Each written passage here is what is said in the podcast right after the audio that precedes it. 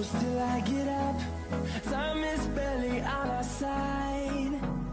Seja muito bem-vindo, muito bem-vinda a mais um Zona Mista, do podcast da Somos Liverpool, o quadro de entrevistas onde a gente traz as principais personalidades aí do meio do futebol, seja escritor, jogador, jornalista, apresentador, todo mundo que faz do mundo da bola a nossa diversão, a gente busca, a gente traz aqui para trazer sempre o melhor conteúdo para vocês.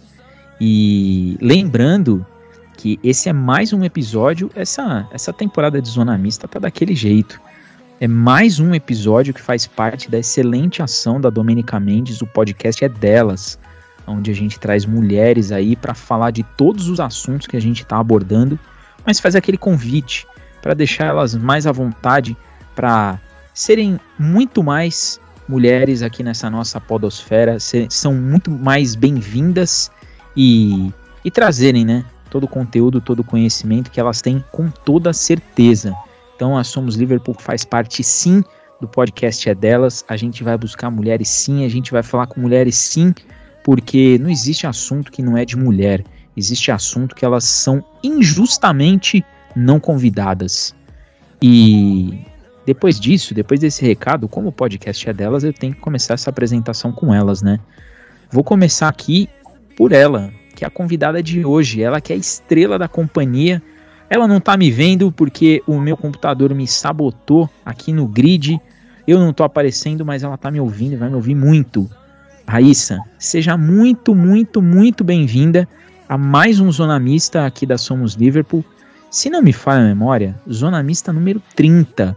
Especialíssimo aqui esse episódio, fazendo parte aí do, da ação o podcast é delas jornalista esportiva, vai falar bastante com a gente sobre esse universo todo da beira do gramado e de trás das câmeras. Seja bem-vinda, Raíssa. Obrigada, Diego, e boa noite para todo mundo que está na mesa. É um prazer estar aqui para falar de futebol e para falar disso com vocês, que são pessoas incríveis e que estão abrindo portas para pessoas que merecem mesmo estar aqui com vocês. Agora eu vou com ela, que tá no segundo zona mista aí. Esse lance de presença das mulheres aí tá, tá deixando a Somos Liverpool viciado nisso. Alessandra, você que grava comigo muita coisa, seja muito bem-vinda. Segundo zona mista, já tá, já tá saindo daquele universo de, de ser recrutinha, já tá entrando no universo de ser mais veterana. Mais um zona mista, hein? Seja bem-vinda. Opa, opa, tudo bem, pessoal? Boas 24 horas para quem nos escutam e que é, eu sou adepta do bom dia a qualquer hora, então bom dia, boas 24 horas para todos. Ah, tô aqui, né? Tô tentando cravar a minha titularidade junto ao professor, pegar minha camisa, minha faixa, meu trident e levar o time a um bom resultado no campeonato. É isso, vamos. Estamos aqui hoje com a Raíssa, com a Lisandra também, Nicolas, Orlando, primeira vez que eu estou junto com eles aqui no Somos Liverpool, na zona mista, e conversar um pouquinho sobre é, imprensa, futebol feminino e como funciona esse universo que para algumas pessoas ainda é completamente é, aleatório e trazer um, um um frescor para as mentes mais fechadas sobre o esporte feminino. E é ela que costurou, né, todo esse zona mista aqui, ela que foi buscar lá, falou, olha, eu vou trazer aqui alguém que vocês vão gostar de bater esse papo. Já participou de zona mista, já é, trouxe todo o conhecimento jurídico aí pra gente. Lisandra, muitíssimo obrigado por costurar esse zona mista aí com a Raíssa e por estar aqui hoje gravando mais um Zona Mista aí da Somos Liverpool. Olá, oi pessoal. Como eu sempre digo para você, disponha. É um prazer estar aqui com a Raíssa, pessoa que eu realmente gosto muito, admiro essa menina. Falei para vocês, vai ser surpreendente conversar com ela. Agradecer a Alessandra, que eu ouço a Alessandra, mas, né, tô conhecendo hoje. E vamos que vamos, vamos falar de futebol, futebol feminino, conversar sobre como é trabalhar no jornalismo, na comunicação, no, no futebol.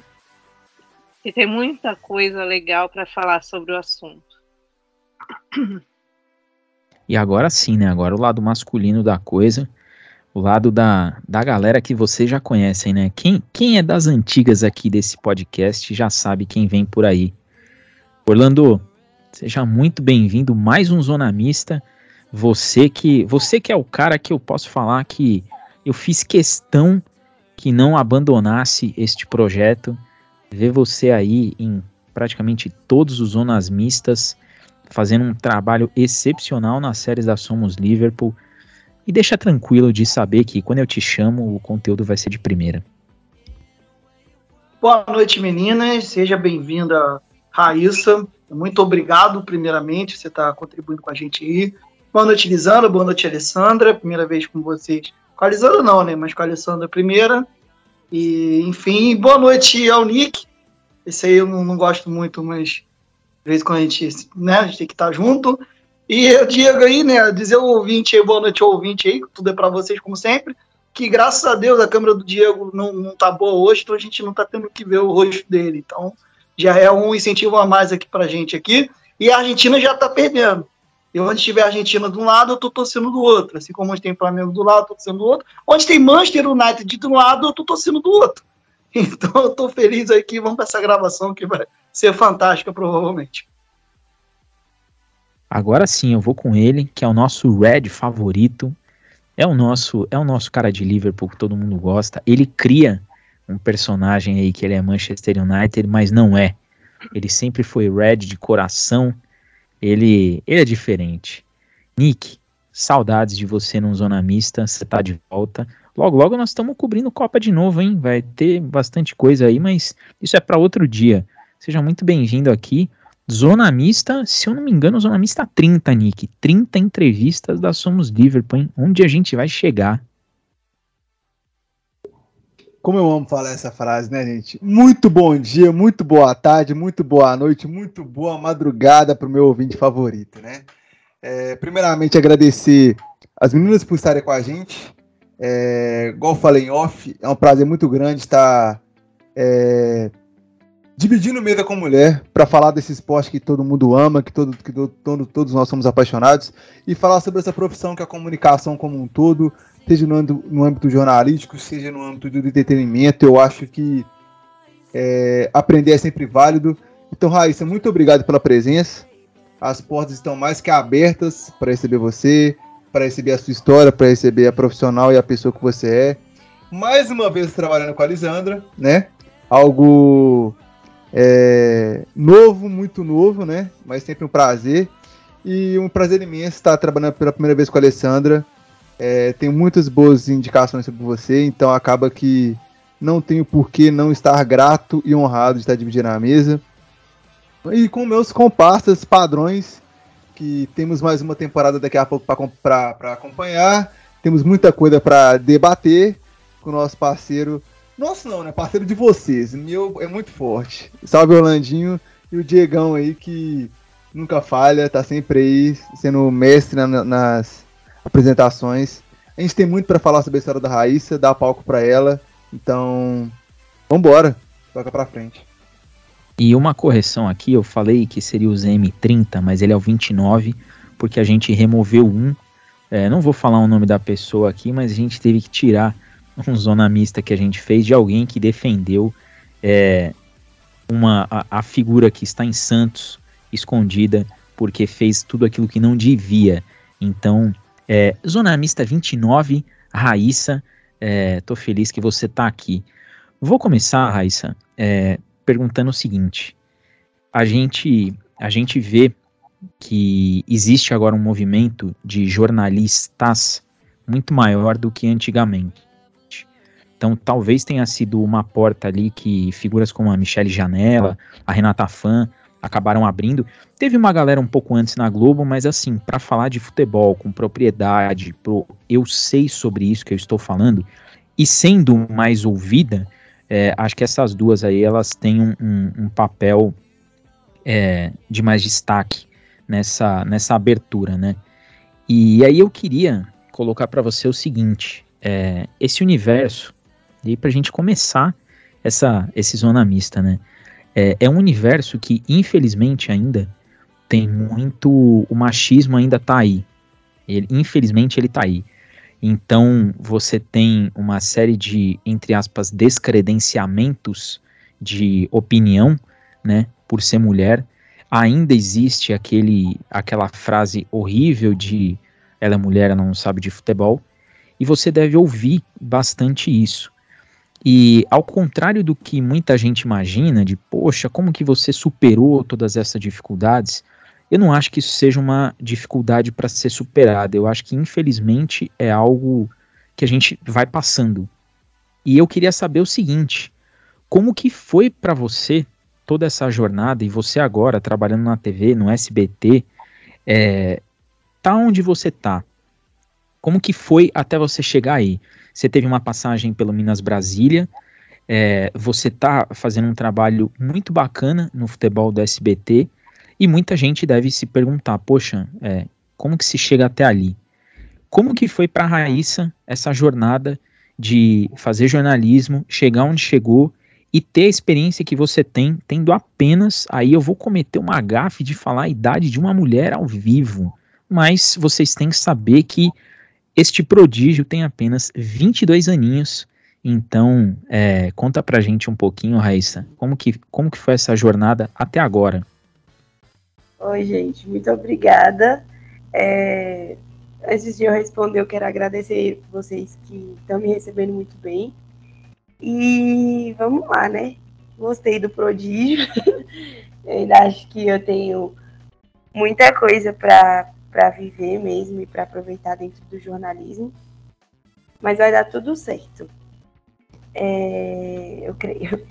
E sobre essa questão do jornalismo, eu não vou nem pautar e nem vou nem colocar só em questão as jornalistas, vou colocar no âmbito geral narradoras, comentaristas.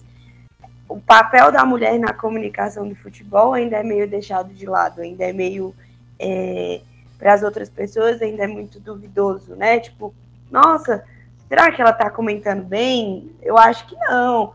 Fica comparando muito com os comentadores, a, os jornalistas que vieram. Eu, por exemplo, não tive grandes exemplos para o jornalismo esportivo quando eu comecei a me interessar. Realmente, a Renata Fan foi uma das primeiras que eu olhei e assisti e gostei do trabalho dela, ainda gosto, apesar dela não gostar muito Flamengo, que é o time que eu torço, mas isso é o de menos. E, e existe sim essa questão de, de não acreditar e não confiar, não, não acreditar que tem veracidade da notícia quando ela vem de uma mulher. Ainda existe muito isso. Eu não falo por mim, porque comigo, graças a Deus, ainda não aconteceu essa questão. Como eu trabalho muito com o futebol aqui no Distrito Federal eu consegui firmar um, um, uma forma, uma base sólida antes de, de começar a noticiar notícias mais quentes, denúncia, que são matérias que eu gosto muito de fazer. Mas eu acredito que existe. E acompanhando esse processo é, de grandes eventos como a Copa do Mundo, a gente vê como é, essa questão ainda é pauta entre torcedores. Em questão de transmissão de jogos, em questão de comentaristas. Eu lembro de um jogo que a Belle Costa fez, eu não sei se, se vocês sabem quem é, ela é uma, uma jornalista que cobre o Flamengo. E aí ela zoou o Botafogo no meio da transmissão, como todo mundo faz, é, ainda mais quando tem dois lados, né, para se defender. E ela foi xingada no Twitter. E aí eu lembro que o pessoal precisou vir e falar assim, gente, ela fez a mesma coisa que o pessoal do lado do Botafogo fez, só que do lado do Botafogo era um homem e ninguém quis comentar. Então acho que são esses pequenos pontos que, que a gente vai vendo nas redes sociais ou até mesmo nas redações que, que vão deixando a mulher dentro do jornalismo e dentro dessas outras áreas que eu falei um pouco inseguras, né? Mas a gente tem que continuar. Acredito que a gente tem que continuar porque a gente ainda tem muita barreira para quebrar, infelizmente. Ô, Alessandra, vai daí. Pode perguntar. Bom, é, ela a Raíssa citou a Belle Costa e eu lembro de ter visto um corte de um podcast dela falando sobre é, um vídeo que viralizou relacionado ao Flamengo, não re recordo é, do que realmente se tratava, que foi exposto para tudo quanto é canto, mas quando se, quando se foi relacionado a ela, ninguém falava. Então, assim, é não apenas a exposição da, das mulheres como jornalistas, elas darem uma opinião, darem uma zoada ou brincarem de uma forma mais descontraída no trabalho, na entrevista, mas é você tirar completamente todo o protagonismo quando ela faz um vídeo, ele é exposto em canais internacionais, a pessoa curte, mas esse mesmo pessoal que curte vai lá e lota a DM da menina, é, é, hostiliza ela no, no, no, Twitter e tudo mais. Isso é bastante interessante, porque não faz o menor sentido. É a mesma coisa dos caras que falam, ah, ninguém se importa com o futebol feminino. Mas ao mesmo tempo eles falam, quero ver o Brasil passar por uma seleção forte como é a França, a Alemanha e os caramba. Ué, se você não gosta, você diz que não, não, não importa, como é que você vai falando que essa seleção aqui é, é forte se você não consome? É, como é que você vê na sua experiência como profissional de dentro do jornalismo esportivo esse tipo de situação que soa contraditória? Porque ao mesmo tempo o cara fala que é ruim, mas para ser ruim você tem que consumir e ele diz que não consome. Não faz o menor sentido isso para mim. É, você falando disso me lembrou do jogo que foi sete horas da manhã e o pessoal tava. E o, e o Casé precisou fechar os comentários porque o pessoal tava xingando, é, falando mal do futebol feminino. Então eu fico pensando, gente, a pessoa levantou sete horas da manhã, teve o trabalho de conectar o jogo para falar que futebol feminino é ruim. Tipo assim, ele se deu o trabalho pra, de levantar, de acessar a internet, de estar acordado às sete horas da manhã para falar mal do futebol feminino, que ele estava dando audiência. E que, querendo ou não, esses números para o Casé são ótimos. São esses números que fazem ele continuar transmitindo jogos, são esses números que fazem o pessoal continuar procurando ele para transmitir os jogos e o pessoal lá xingando, sabe? É muito contraditório de fato. E eu acho que é uma coisa que a gente tem que estar atento, que a gente tem que perceber. Às vezes a pessoa tá lá, nossa, às vezes são comentários, eu, eu não vou falar nomes, mas eu já trabalhei numa redação que a pessoa responsável pela editoria de esportes virou para mim e perguntou se o tamanho da trave era assunto entre as jogadoras. Se elas realmente queriam que, a, que, a, que o tamanho do gol fosse menor. Tipo assim, eu fiquei me questionando, a pessoa se dá o trabalho de não entender que é, é, o, é o mesmo esporte. As, as mulheres jogam o mesmo esporte que os homens. O mesmo campo, o mesmo gramado, é o mesmo esporte, e a pessoa virar para mim e perguntar se é assunto entre elas o tamanho do gol. Tipo assim, isso para mim não faz sentido. Sabe, eu fico me questionando e são coisas realmente que a gente tem que prestar atenção. Às vezes a gente entra na internet e tá lá o pessoal tacando o pau no futebol feminino, tacando o pau no futebol feminino, falando que ninguém assiste a Copa do, do a Copa feminina. E essa semana eu tive a oportunidade de cobrir a estreia do Brasil num bar aqui em Brasília. Eu fui lá e sete horas da manhã o bar estava lotado. O pessoal aproveitou bem o ponto facultativo, sete horas da manhã estava bebendo. Eu não sei. Eu, eu, não sei quando eu vou chegar nesse patamar da minha vida, que sete horas da manhã eu vou poder estar num bar assistindo um jogo, uma segunda-feira. Mas o pessoal estava lá e, e comentou bastante sobre essa oportunidade de assistir o jogo. Então, às vezes, o, o, a questão contraditória, eu acho que para mim, às vezes é apagada por esse público que realmente quer acompanhar e realmente gosta. É, e tem muito lado de incentivo, lado de apoio, que, querendo ou não, ainda está em desenvolvimento no Brasil. Eu acho que a gente ainda não está afirmado nisso. A gente está dando passos lentos para isso melhorar, né, no cenário nacional, eu acho. Nick, sua vez. Bom que a Raíssa e a Alessandra me deram um ponto muito, um gancho muito bom, que é Vamos falar sobre algumas realidades aqui, que é o seguinte, puxando o gancho da, do, do da, eu, eu levo o lado positivo para ser mais grosseiro, porque eu sou arrogante. E eu coloco para mim que se uma pessoa, independente de qual sexo estágio da vital ela tenha, criança, adulto, é, homem, mulher, é, inteligente ou leigo, o que você quiser, se ela tá ali falando bem ou falando mal sobre um tema, ela tá gerando engajamento sobre o tema. Então, para mim, isso para mim já é incrível. Para mim, se tem alguém do, se doendo porque a Copa do Mundo tá no Casa TV, eu tô feliz. Então, tipo assim, é, é, eu sou do cara que gosta de causar, de causar polêmicas. Eu acho que todo mundo que acompanha essa modelo já, já, já me conhece nesse quesito. Então eu queria perguntar para você como é que você lida com essas polêmicas. Porque, querendo ou não, a pauta eu acho que nem é só na questão é, esportiva. A comunicação como um toda, como um todo, ela é muito sexista. É, portanto que criticam-se muito que, por exemplo, a Renata Fan, ela, ela, ela se blindou de tal maneira que só foi depois de muitos e muitos e muitos anos que ela foi postar no Instagram, no Facebook e tal, uma foto dela na praia, uma foto dela, tipo, curtindo a vida dela, fora a postura rígida de apresentadora e comentarista esportiva que ela sempre teve. Porque ela sabia que se ela desse uma brecha, principalmente nos primórdios, quando ela entrou, a digamos que ela faz parte da, da, das mulheres que ainda está asfaltando o caminho para as meninas que estão chegando agora poderem é, atravessar. Então, assim, eu queria saber de você como é que você lida com isso, porque tem os dois lados da moeda. Ao mesmo tempo, ao mesmo tempo que você consegue ser blindado a ponto de usar isso como engajamento e gerar números positivos em cima disso, também tem o fator que ninguém é de ferro. Uma hora pode acabar machucando, uma hora pode acabar te incomodando, uma hora pode te deixar triste, uma hora pode te deixar nervosa.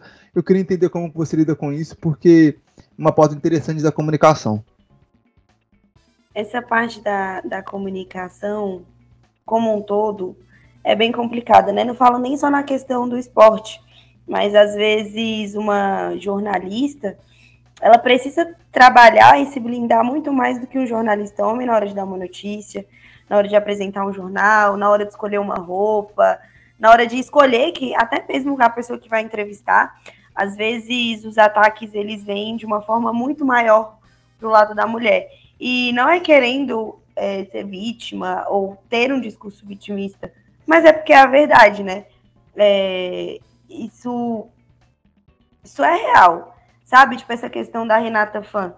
Ela conseguiu conquistar o público dela, ela conseguiu se blindar da melhor forma. E aí, no primeiro momento, na primeira oportunidade que o pessoal teve para fazer uma manchete falando que ela postou uma foto de biquíni no Instagram, o pessoal foi para cima. A, a, a, Alessandra falou aí da questão da Belle Costa, é, de que o pessoal enche o saco da menina no direct. Eu acompanho muito o trabalho da Belle Costa, conheço ela, já cobri jogos com ela e eu vejo o quanto que ela se esforça e às vezes o pessoal meio que deixa de lado a informação dela por ser ela, sabe? Eu, é, eu no meu Instagram trabalho muito essa questão da comunicação, mas eu ainda não tenho um número de jogador, de torcedores, meu Deus, de seguidores, torcedores não, de seguidores o, o suficiente para eu ter medo de publicar alguma coisa. Vez ou outra, o pessoal é, comenta as, as, matérias que eu posto, o pessoal gosta muito, o pessoal do meu Instagram. Graças a Deus eu, eu conheço muito os meus seguidores, sei do que eles gostam. E vez ou outra eu ainda converso com eles sobre essa questão. Tipo, de publicar um, uma matéria, ou até mesmo de eu ter medo de eu postar uma foto e o pessoal ligar o meu trabalho. Tanto é que o meu feed inteiro é todo do meu trabalho e tem uma foto minha na praia, que às vezes, vez ou outra, eu ainda penso em apagar, porque às vezes as pessoas entram no meu perfil e, sei lá, vai que eu, eu tenho medo de verdade das pessoas olharem aquilo e, sei lá, começarem a de não acreditar no meu trabalho ou não confiar no meu trabalho porque tem uma foto minha ali no meu feed que eu tô na praia, sabe? Mas eu, eu tenho muito cuidado com as coisas que eu posto, com as entrevistas que eu faço. Aqui em Brasília, que é onde eu realmente cubro 100% futebol, feminino e masculino, eu me blindo muito na, na questão de postagens, porque vez ou eu tô sempre em estádio, né? Todo final de semana eu tô em estádio cobrindo jogo. Então, às vezes, eu percebo um olhar maldoso de jogador, e jogador quer ser entrevistado para poder me chamar no direct depois, e aí eu percebo essa malícia, e aí não é um jogador que eu entrevisto, ou às vezes um torcedor me acompanha, pede para ser entrevistado, para ficar conversando, e não porque quer trabalhar, não porque quer ver meu trabalho, na verdade, mas porque quer usar tipo, a minha pessoa como um gancho para poder dar em cima, ou por achar que aquele não é o meu espaço de trabalho, que e que na verdade é, tipo, o estádio é o meu espaço de trabalho, é o meu ambiente de trabalho. Então, às vezes essa questão de se blindar vai muito de novo nesses pequenos detalhes que às vezes para mim é uma coisa normal e para outra pessoa a pessoa tá me olhando com um olhar mais malicioso, mais estranho e que pode ou não essa pessoa interferir, querer interferir no meu trabalho por conta disso. Não sei se deu para na minha cabeça ficou confuso, gente. Eu não sei se deu pra entender. Desculpa. Não, ficou Perfeitamente. claro. Ficou claro, ficou claro. A cabeça, não. Orlando, vai lá. Ficou bom, ficou bom. Eu só queria completar rapidinho aqui, que eu lembro uma vez, muitos anos, não sei se foi 2017, 2018, que a Marcela Rafael, né, que é jornalista da ESPN, e ela comentou que ela repudiava, ela não aceitava esse título de musa, por exemplo. Ela falava isso, não, não sou musa, eu sou jornalista. Que existia aquela brincadeira lá, ah, mas bela, não sei o que, ela e sim de maneira muito séria, porque ela falou justamente por conta do que você disse aí, para não dar brecha, para assim, para de maneira, sei lá.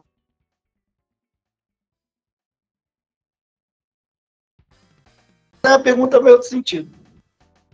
Eu lembro que eu lembro quando eu era garoto, isso aqui é questão de feeling, tá? Quando eu era garoto em 2007, ele tinha 14 anos, e existia um apoio maciço à seleção brasileira feminina.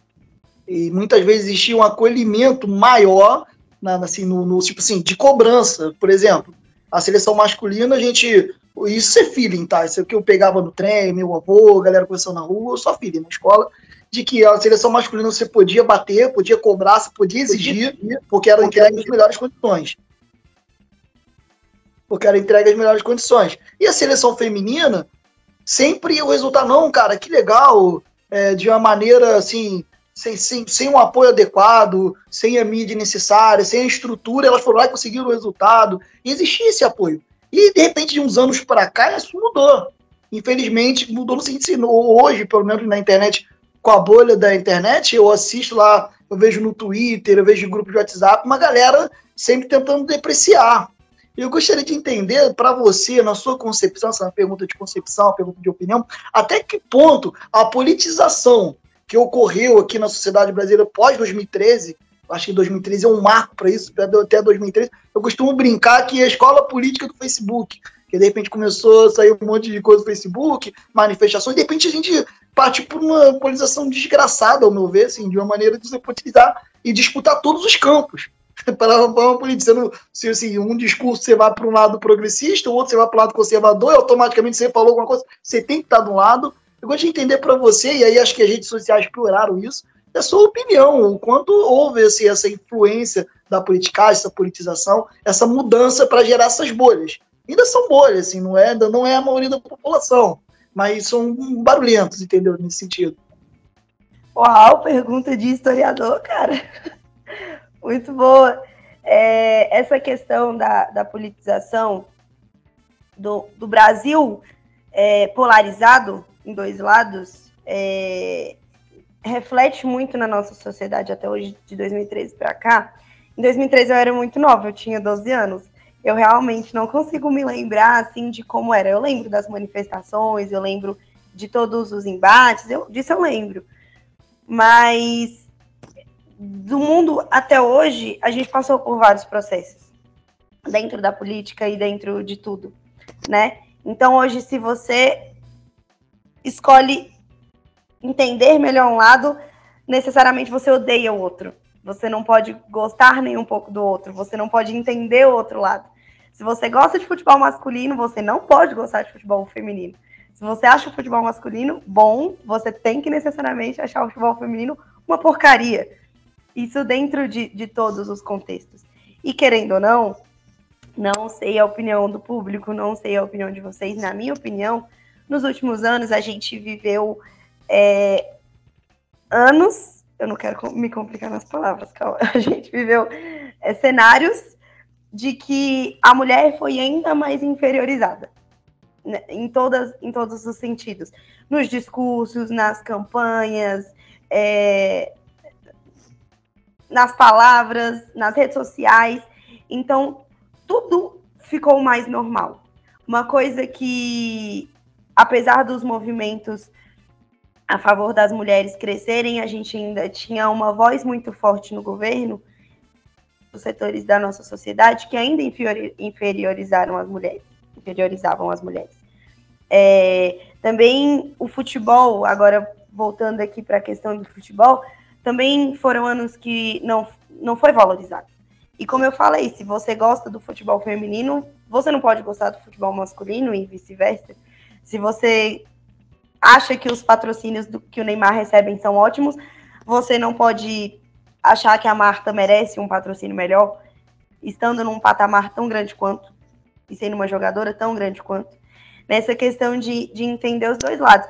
Eu vejo como uma questão que a gente ainda precisa melhorar. A gente ainda precisa trabalhar muito nisso para ser uma questão é, respondida dentro da nossa sociedade, no sentido de eu assisto o Flamengo masculino e eu assisto o Flamengo feminino, e para mim, os dois, as duas equipes, eu, eu vejo pontos que precisam melhorar, eu vejo pontos que precisam ser trabalhados. Eu lembro que eu batia muito na tecla da questão do time feminino do Flamengo ser uma parceria com a Marinha. Então, às vezes, a gente não podia disputar os campeonatos aqui no. Os, os campeonatos que todos os times estavam participando, porque a gente tinha que participar de campeonatos da Marinha, da Força Armada. Isso para mim não fazia sentido. Imagina se a torcida não tivesse batido nisso, se a torcida não tivesse ido para cima da diretoria, eu acho que até hoje a gente estaria como parceria da Marinha. É, no Minas eu trabalhei com uma jogadora, uma zagueira, a Tati, eu amo a Tati, que ela jogou no Flamengo nessa época, que era uma união com a Marinha. E era muito diferente. Hoje a gente, a gente tem que abrir as portas e abrir a mente para uma questão de. Não é porque eu invisto no futebol masculino que eu tenho que deixar de investir no futebol é, feminino. O, o Corinthians faz isso muito bem. O Corinthians trabalha muito bem o futebol feminino e não deixa de lado a, o futebol masculino. Assim, mesmo eu não gostando do time, e mesmo achando que o Flamengo vai chegar na final contra o Corinthians na Copa do Brasil e a gente vai ganhar pelo segundo ano consecutivo em cima dele, eu acho que a Alessandra até reagiu ali. Eu acho que, que são questões que devem ser trabalhadas. A gente vive, sim, um Brasil polarizado, a gente vive, sim, um Brasil que as questões políticas interferem nas questões é, sociais, nas questões sociais, esportivas, nas questões, em todas as questões. E eu acho que a gente tem que estar sempre atento para não deixar isso influenciar. É, como eu falei, a gente tem que estar de olho em tudo que acontece, a gente tem que valorizar num todo, a gente tem que cobrar num todo. A gente tem que cobrar as jogadoras do futebol feminino, a gente tem que cobrar os jogadores do futebol masculino, e a gente não pode é, deixar ninguém isento. E também a gente tem que apoiar, a gente também não pode deixar o nosso apoio preso em um dos lados. A gente tem que estar seguro de que a gente pode torcer e apoiar os dois lados. É, eu, eu concordo muito com, com você em todas, em todas as suas falas, e, e antes de passar aí para a Lisandra perguntar, eu vou só fazer um adendo, que isso que o Orlando perguntou, é, e, e, fazendo até um retrocesso um pouquinho maior, indo 2002, a Copa do Mundo, a gente teve ali a Fátima Bernardes como sendo a musa do Penta, né? É, e ela, uma, uma jornalista talentosíssima, mas que não tinha absolutamente nenhum passado no futebol. Então a gente sabe que ela estava ali para representar uma extensão do Jornal Nacional na Copa do Mundo, né? Para dar ali aquela cobertura e tudo mais. É, até por conta do apelo todo que a seleção brasileira masculina tem. E aí, quando a gente chega nesses movimentos de 2013, que, que o Orlando muito bem lembrou, e aí a gente vem ultrapassando governos, né? E a gente teve aí um período de quatro anos bastante complicados com relação a todos esses movimentos das mulheres, aonde o movimento cresceu, mas também cresceu o discurso de ódio, também cresceu o discurso de preconceito, cresceu aquela coisa de ah, essas mulheres estão brigando porque elas não têm mais o que fazer. N não se olhou para a mulher e para todos os direitos que foram conquistados com a devida importância que deveriam ter sido olhados. É, aí vem alguns detalhes, a, a, e depois eu vou até entrar um pouquinho nesse, nesse mérito das posturas de, de profissionais. Mas o que a gente também vê, Raíssa, é, é que tem ainda, do mesmo jeito que tem em muitos campos masculinos, também tem no campo feminino, aquelas pessoas que, que vão pelo outro lado. Então, é muito interessante quando você fala, pô, eu tô ali no campo, que é o meu ambiente de trabalho, e você já consegue perceber a malícia do jogador. Você já consegue enxergar isso daí. Infelizmente, infelizmente, é, tem, tem pessoas que caem nessas malícias. Tem pessoas que sabem que existe a malícia e que vão aceitar, tanto para o homem quanto para a mulher, e, e para tudo. Então eu acho que isso é, tem um peso para o homem. O homem que aceita alguma coisa errada tem um peso diferente para uma mulher que aceita algo errado. Então o, o, homem ele sempre tem essa, essa coisa de ah, o cara é, foi corrompido pela sociedade. Nunca, nunca tem a mesma avaliação que tem para uma, uma mulher. Então, depois eu vou entrar um pouquinho nessa questão da, de postura, porque eu tenho dois exemplos interessantes e aí é, vai ser legal a gente ouvir de você um pouco sobre isso. Malisandra, manda lá. Oi, oi, Raíssa. A gente, você falou da, da, das situações, a gente falou da questão política que foram anos que diminuíram ainda mais as mulheres, das, como o Diego falou, da malícia de, de certos certas pessoas no ambiente de trabalho, seja ele o campo, o jogador, ou seja, colegas profissionais. Eu, eu não, não, não, não fiz cobertura de futebol, não, nunca estive no campo cobrindo futebol. Eu estive no campo cobrindo outro esporte. Mas, assim, muitas vezes eu me senti coagida. Eu me senti. Como vou explicar? É, eu senti que tinha uma tentativa de me empurrar para o canto, de que eu não estivesse ali. É, como você se sente com, com isso? Você já passou por isso? Você viu isso acontecer?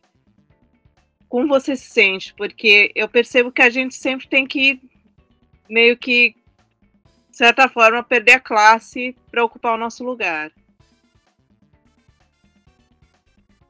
Perfeito, Lisandra. É, entendo perfeitamente o que você quer falar. Às vezes a gente tem que querer mostrar, bom, querer sair de cena para não sofrer alguma coisa, para ninguém falar nada. Em muitos jogos aqui em Brasília, eu sou a única mulher na tribuna de imprensa. Em muitos jogos do campeonato local e principalmente do campeonato local feminino. É, que se num cenário geral já é desvalorizado, aqui em Brasília eu te garanto que também é dos piores. Mas ser a única mulher na, na tribuna no campeonato feminino é de assustar. Pra é. mim é assustador. Não? Exatamente. É muito complicado. É muito complicado. E aí, tipo assim, eu falo na tribuna porque em campo tem uma fotógrafa, e que geralmente é a única fotógrafa, que é a Jéssica, e a gente fica meio que que meio conturbada, assim, meu Deus, somos as únicas mulheres aqui. Tem a Stephanie também, que cobre alguns jogos, a maioria também é porque geralmente ela tá em um e eu tô em outro. Aí por isso, enfim. Mas essa questão de será que essa menina tá fazendo o trabalho dela certo? Será que ela entende o que, que tá acontecendo? Será que ela sabe o que lance é aquele ali? Será que ela sabe o nome dos jogadores? Isso acontece muito. É, graças a Deus, diretamente, esses problemas nunca aconteceram comigo. Como eu falei aqui em Brasília, eu, eu geralmente fico sentadinha no mesmo lugar sempre em todos os jogos. Então, se alguém falar alguma coisa, eu nem vou estar tá ouvindo. eu nem vou, estar tá passando por isso. Mas eu percebo a, a questão de me sentir inferior ou até mesmo diminuída, porque às vezes já teve jogo deu ser a única mulher em tudo. Tipo, não tem nem fotógrafa tirando foto. eu ser a única mulher. E eu tenho certeza que amigas minhas já passaram por isso, que essas mesmas amigas que eu falei, a Stephanie e a Jéssica, também já terem passado por isso, de serem as únicas mulheres na cobertura. E às vezes a gente vai fazer o quê? Querendo ou não, as pessoas, a, a questão ali da, da cobertura, não vai entender, tipo assim, se é porque ela tá fazendo o trabalho dela bem, será que o texto dela é bom? Vou até É, eu- comparar o texto. Eu tive... Pode falar. Não, Continua. pode falar. Eu tive uma experiência na, na minha primeira, a minha primeira coletiva de imprensa na vida, no esporte, quando eu entrei na sala, eu era a única mulher presente. E a sala inteira se voltou para mim. Foi assim, eu entrei e eu dei um passo para trás. Eu falo mesmo, eu dei um passo para trás. Foi, foi assustador passar por aquilo Isso é bizarro, né? uma conferência, uma, uma coletiva de imprensa inteira simplesmente me olhou, parou, me olhou, pelo simples fato de eu ser mulher.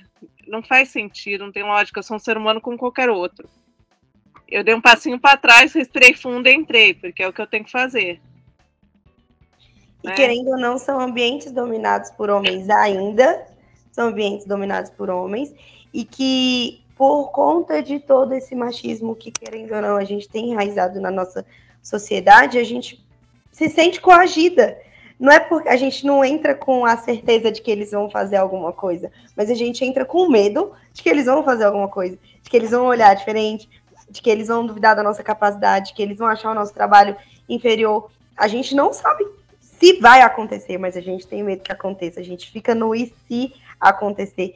Às vezes eu vou para jogo assim, eu fico, meu Deus. E se algum jogador entender que eu estou entrevistando errado?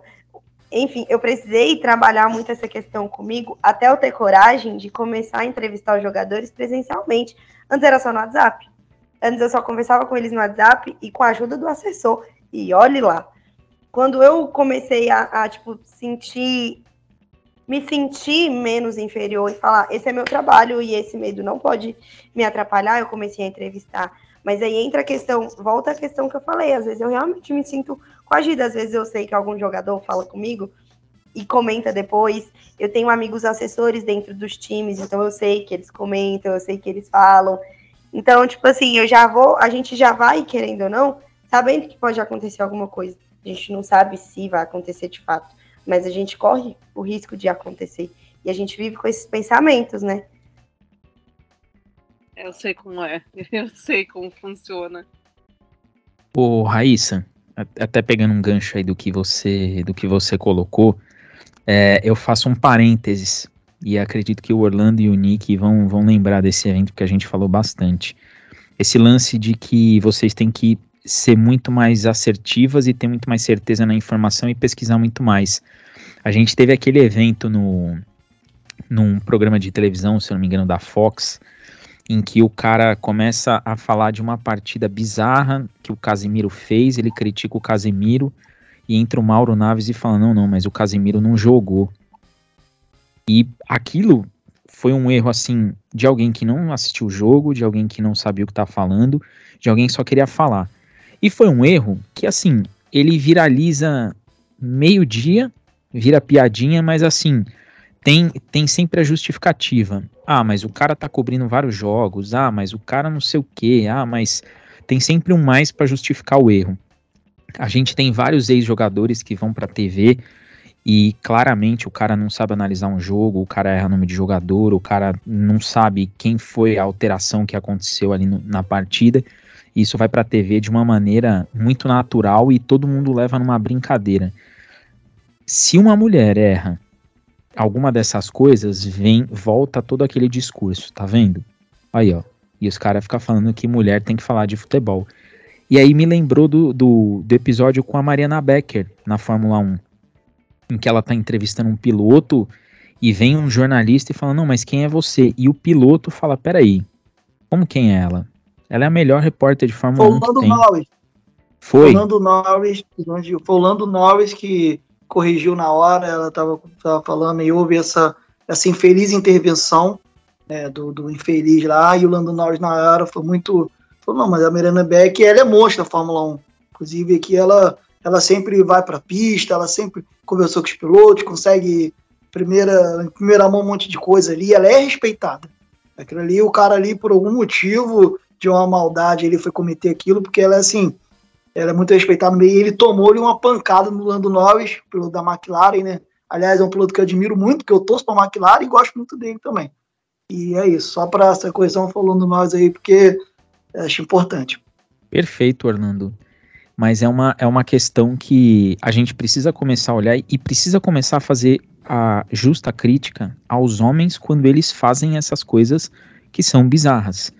Então é, é muito é muito complicado, principalmente para a gente ouvir é, quando você fala, poxa, eu entrevistava o cara pelo WhatsApp. É, esse esse meio que você tem que estar tá cheia de dedos é muito ruim. Isso daí precisa é, precisa parar. E, e é uma coisa que a gente sabe que não vai acontecer amanhã, dia 28 mas é um movimento que ele precisa ser muito mais estimulado. É, aí eu tenho um, um questionamento para você. Oi, Nick. Para salientar também no episódio que um próprio piloto de Fórmula 1 desmerece a Mariana Becker pela própria pergunta, né? Sim, é, também teve isso. É, o piloto Nikita, o Nikita Mazepin ele faz uma, uma, uma qualificatória ruim. Ele roda na pista na primeira volta da qualificatória, não classifica bem, e aí a pergunta padrão, né? Que é uma pergunta nem para um lado nem para o outro. Nikita, o que houve com você nessa, nessa classificatória de hoje? Aí ele chega na cara dela e fala: Você não viu? Você é cega? Eu rodei. E aí gera um reboliço todo na internet, porque como todos nós já sabemos aqui, a, a, Maria, a, Maria, a Maria a Mari, né? Tipo, ela faz parte da, da jornalista é elite, né? Que, é, ela é, ela é, ela, eu acho que para mim ela é quase ao concurso, porque ela, independente de onde a Fórmula 1 brasileira vá, eu acho que ela vai estar. Eu acho que, mesmo se for para Record, para SBT, para Band, para Globo, para onde for, ela vai estar.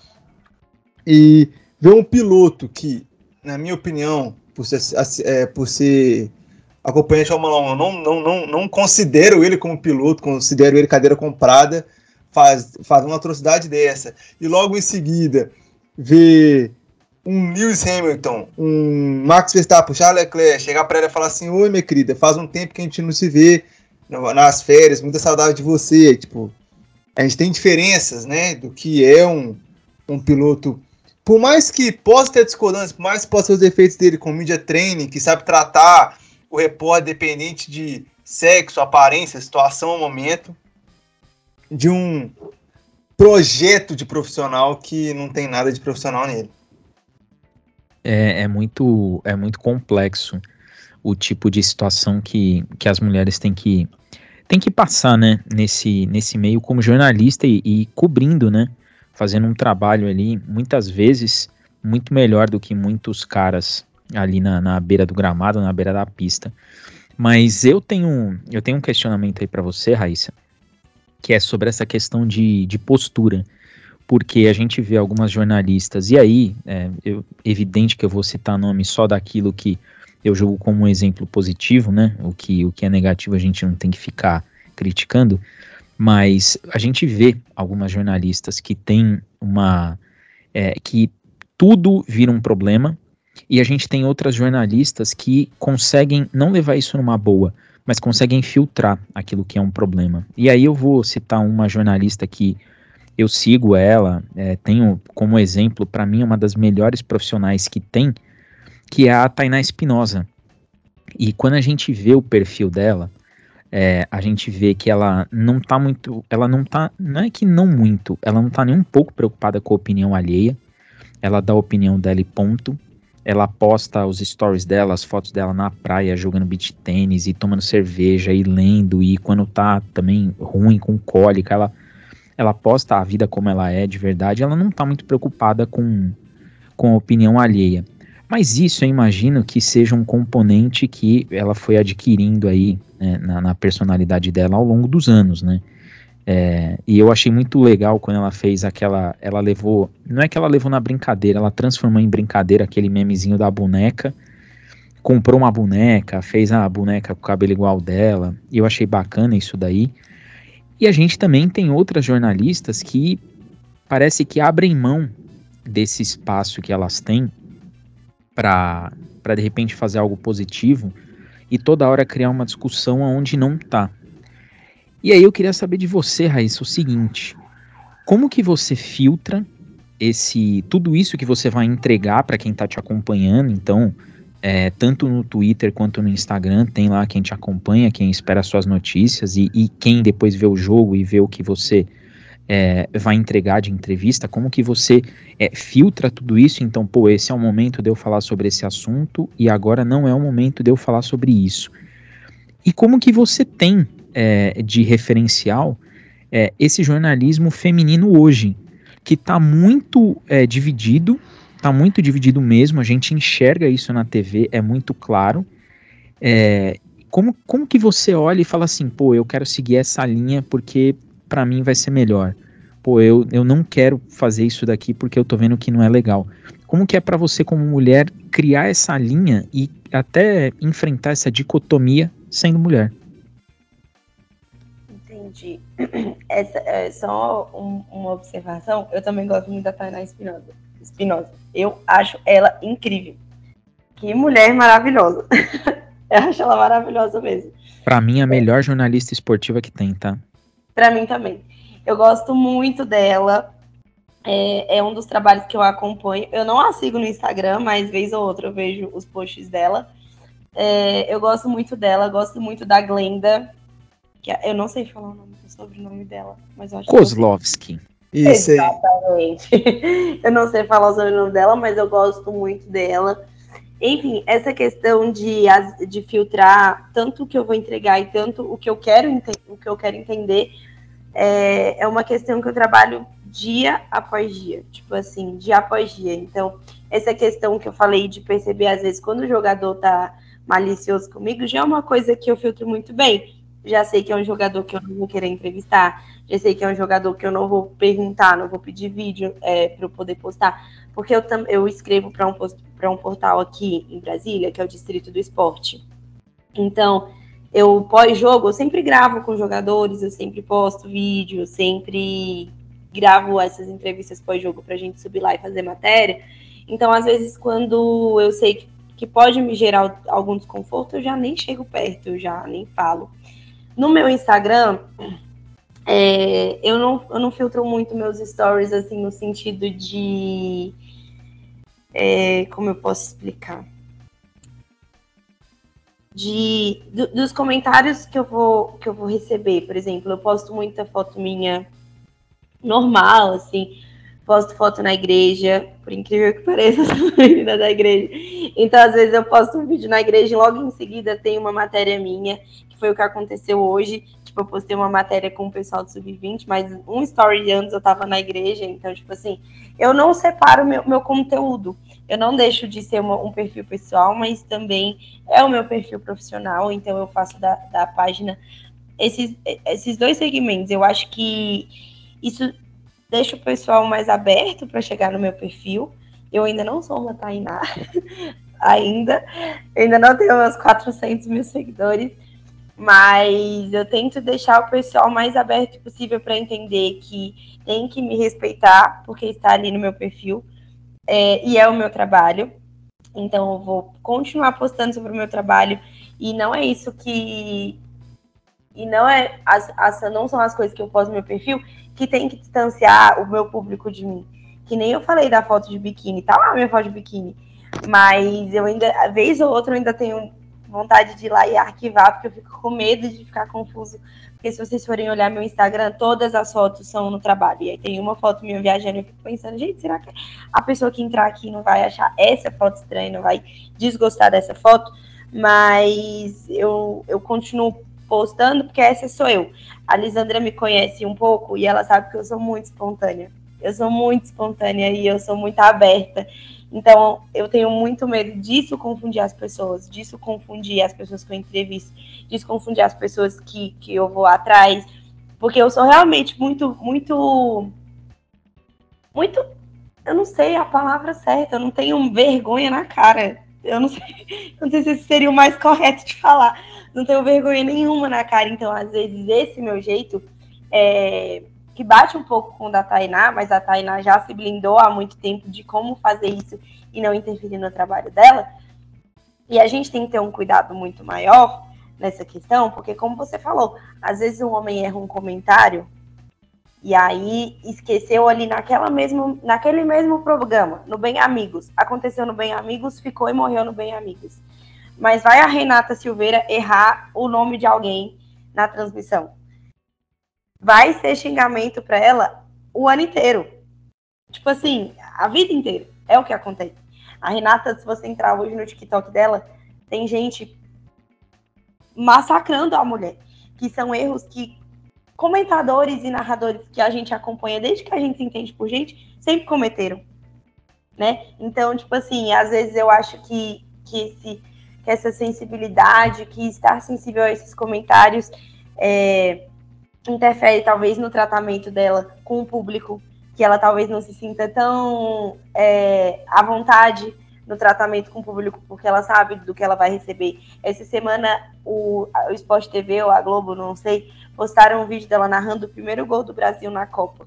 E, tipo assim, todo mundo falando nos comentários, tipo assim, essa mulher é horrível. E, e, são, e são comentários e são narrações que a gente viu a vida inteira do mesmo jeito com outras pessoas. É, e, enfim, a gente, nós mulheres, a gente tem que estar sempre trabalhando isso. Eu acho que essa questão da Renata Silveira ser atacada todo dia, toda transmissão, gera esse medo dela ter a mesma abertura com o público que a Tainá tem, por exemplo. Ela é atacada, mas ela já conseguiu se blindar um pouco disso e consegue brincar e consegue é, rir.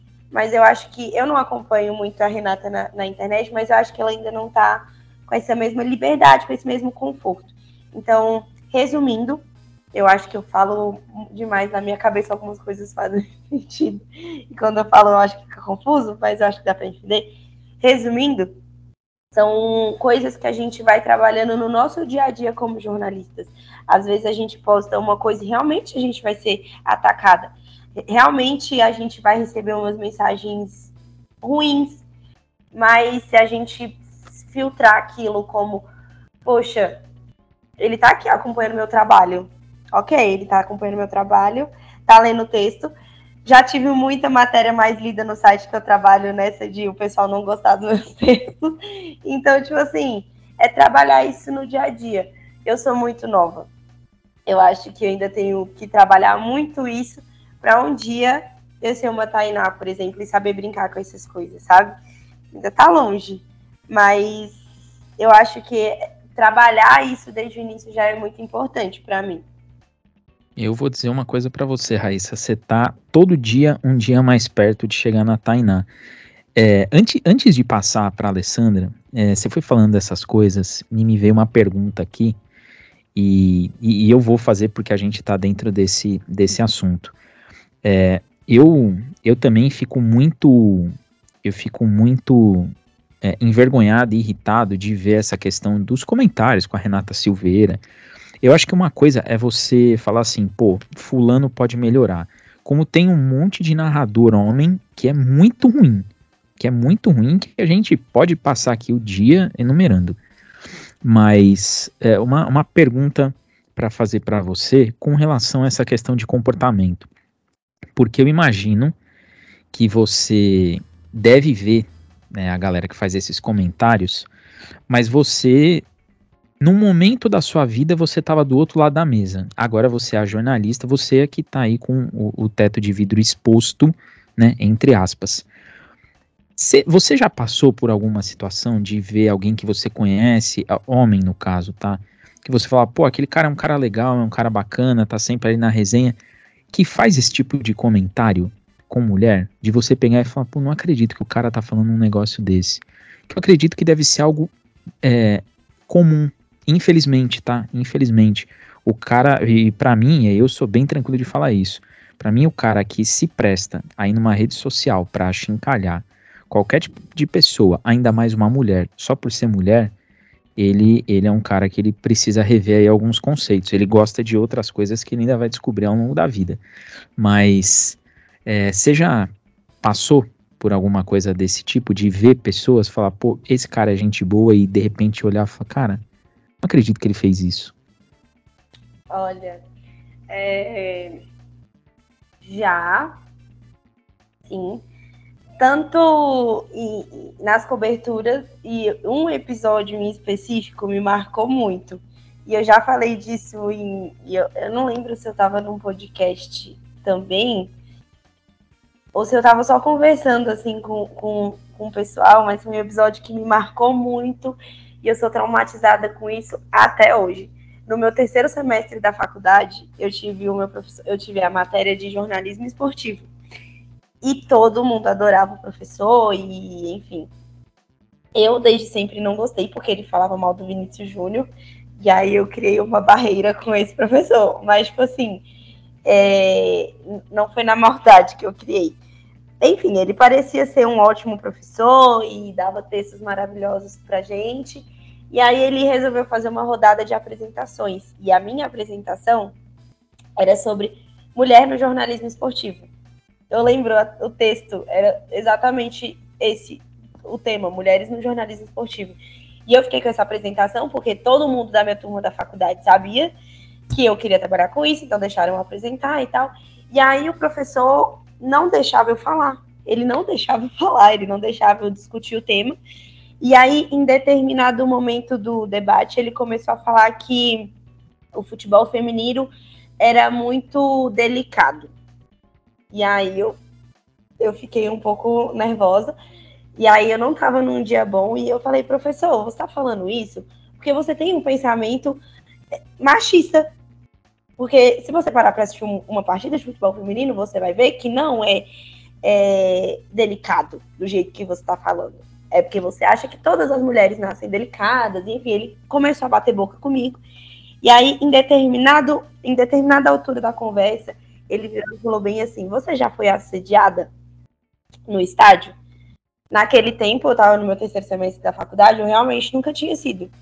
A minha a equipe que trabalha e trabalhava comigo é muito maravilhosa. Então, como era pandemia, todo mundo era, eram os mesmos jogos, todo mundo. E eu tinha, nunca tinha sido. E aí eu falei, professor, nunca fui. E aí ele parou assim, ele falou, então é porque você entende de futebol. Imagina se você não entendesse. E aí eu falei, professor, mas se eu não entendesse, caberia a eles me assediar no esporte, tipo, no meu ambiente de trabalho? E aí ele encerrou a aula. Eu lembro, eu lembro disso. Cara, só piorou a situação. Sim, eu lembro disso com muita clareza, porque eu fiquei com 17 faltas nessa matéria porque eu nunca mais consegui ir para aula desse professor. Eu fiquei muito chateada a forma que ele falou e a forma que ele entendeu que tipo assim, se eu tô, se eu sei o que é impedimento, nenhum homem pode falar mal de mim. Mas se eu não souber, será que eles podem me chamar de burra? Será que eles podem falar que eu sou só uma mulherzinha no futebol? Tipo assim, esses comentários que eles fazem. E aí esse episódio me marcou muito e eu entendi de uma forma geral como às vezes as pessoas estão ali é, acompanhando o nosso trabalho de mulheres, esperando a primeira brecha para uma primeira abertura, um primeiro erro para partir para cima da gente. Ale, vai lá, sua vez.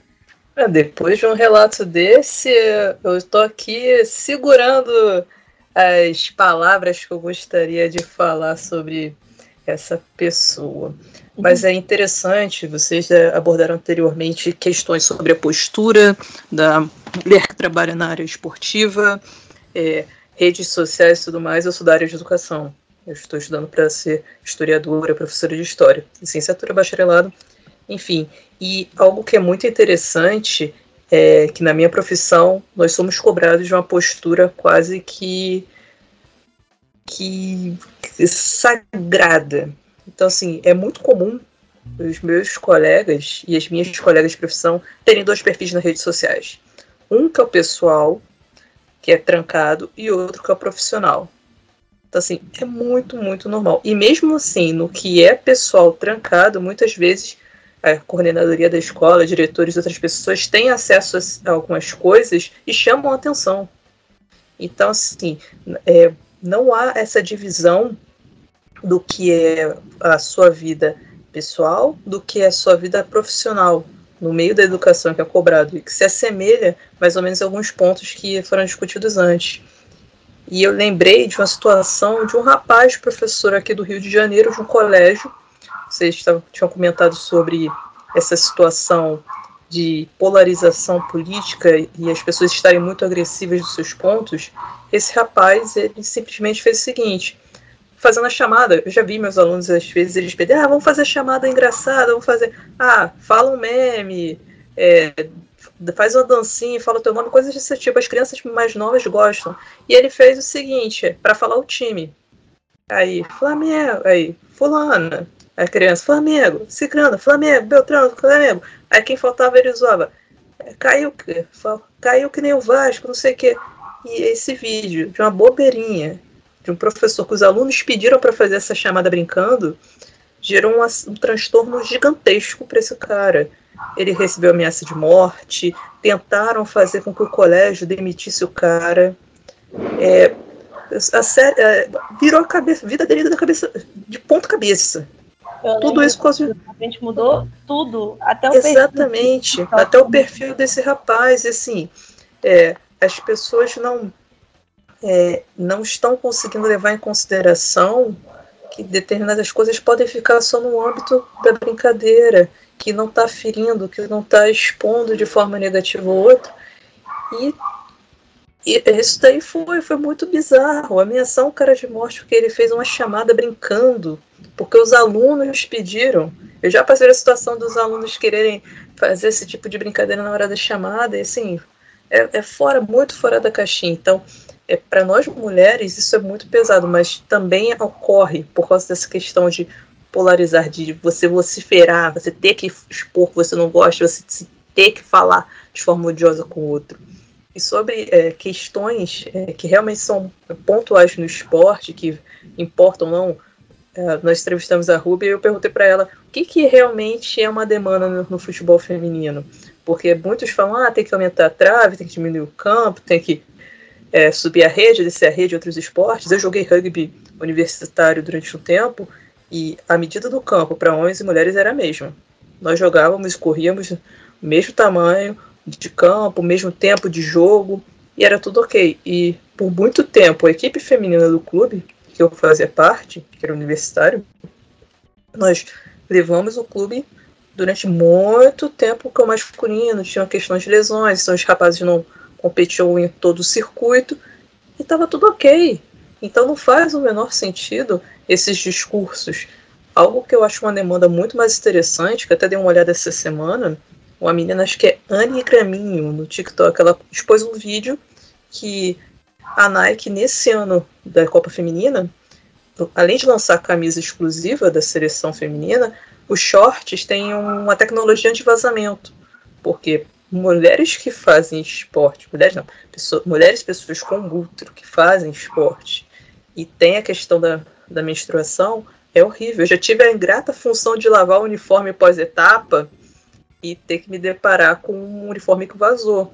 Então isso é realmente uma demanda, isso é realmente algo que é importante. E fechando esse ponto, algo que me incomoda muito quando se fala é, de esporte feminino, que a galera é, aborda, é sempre uma questão ou de sexualizar as atletas ou de intuir é, que é sobre a orientação sexual delas.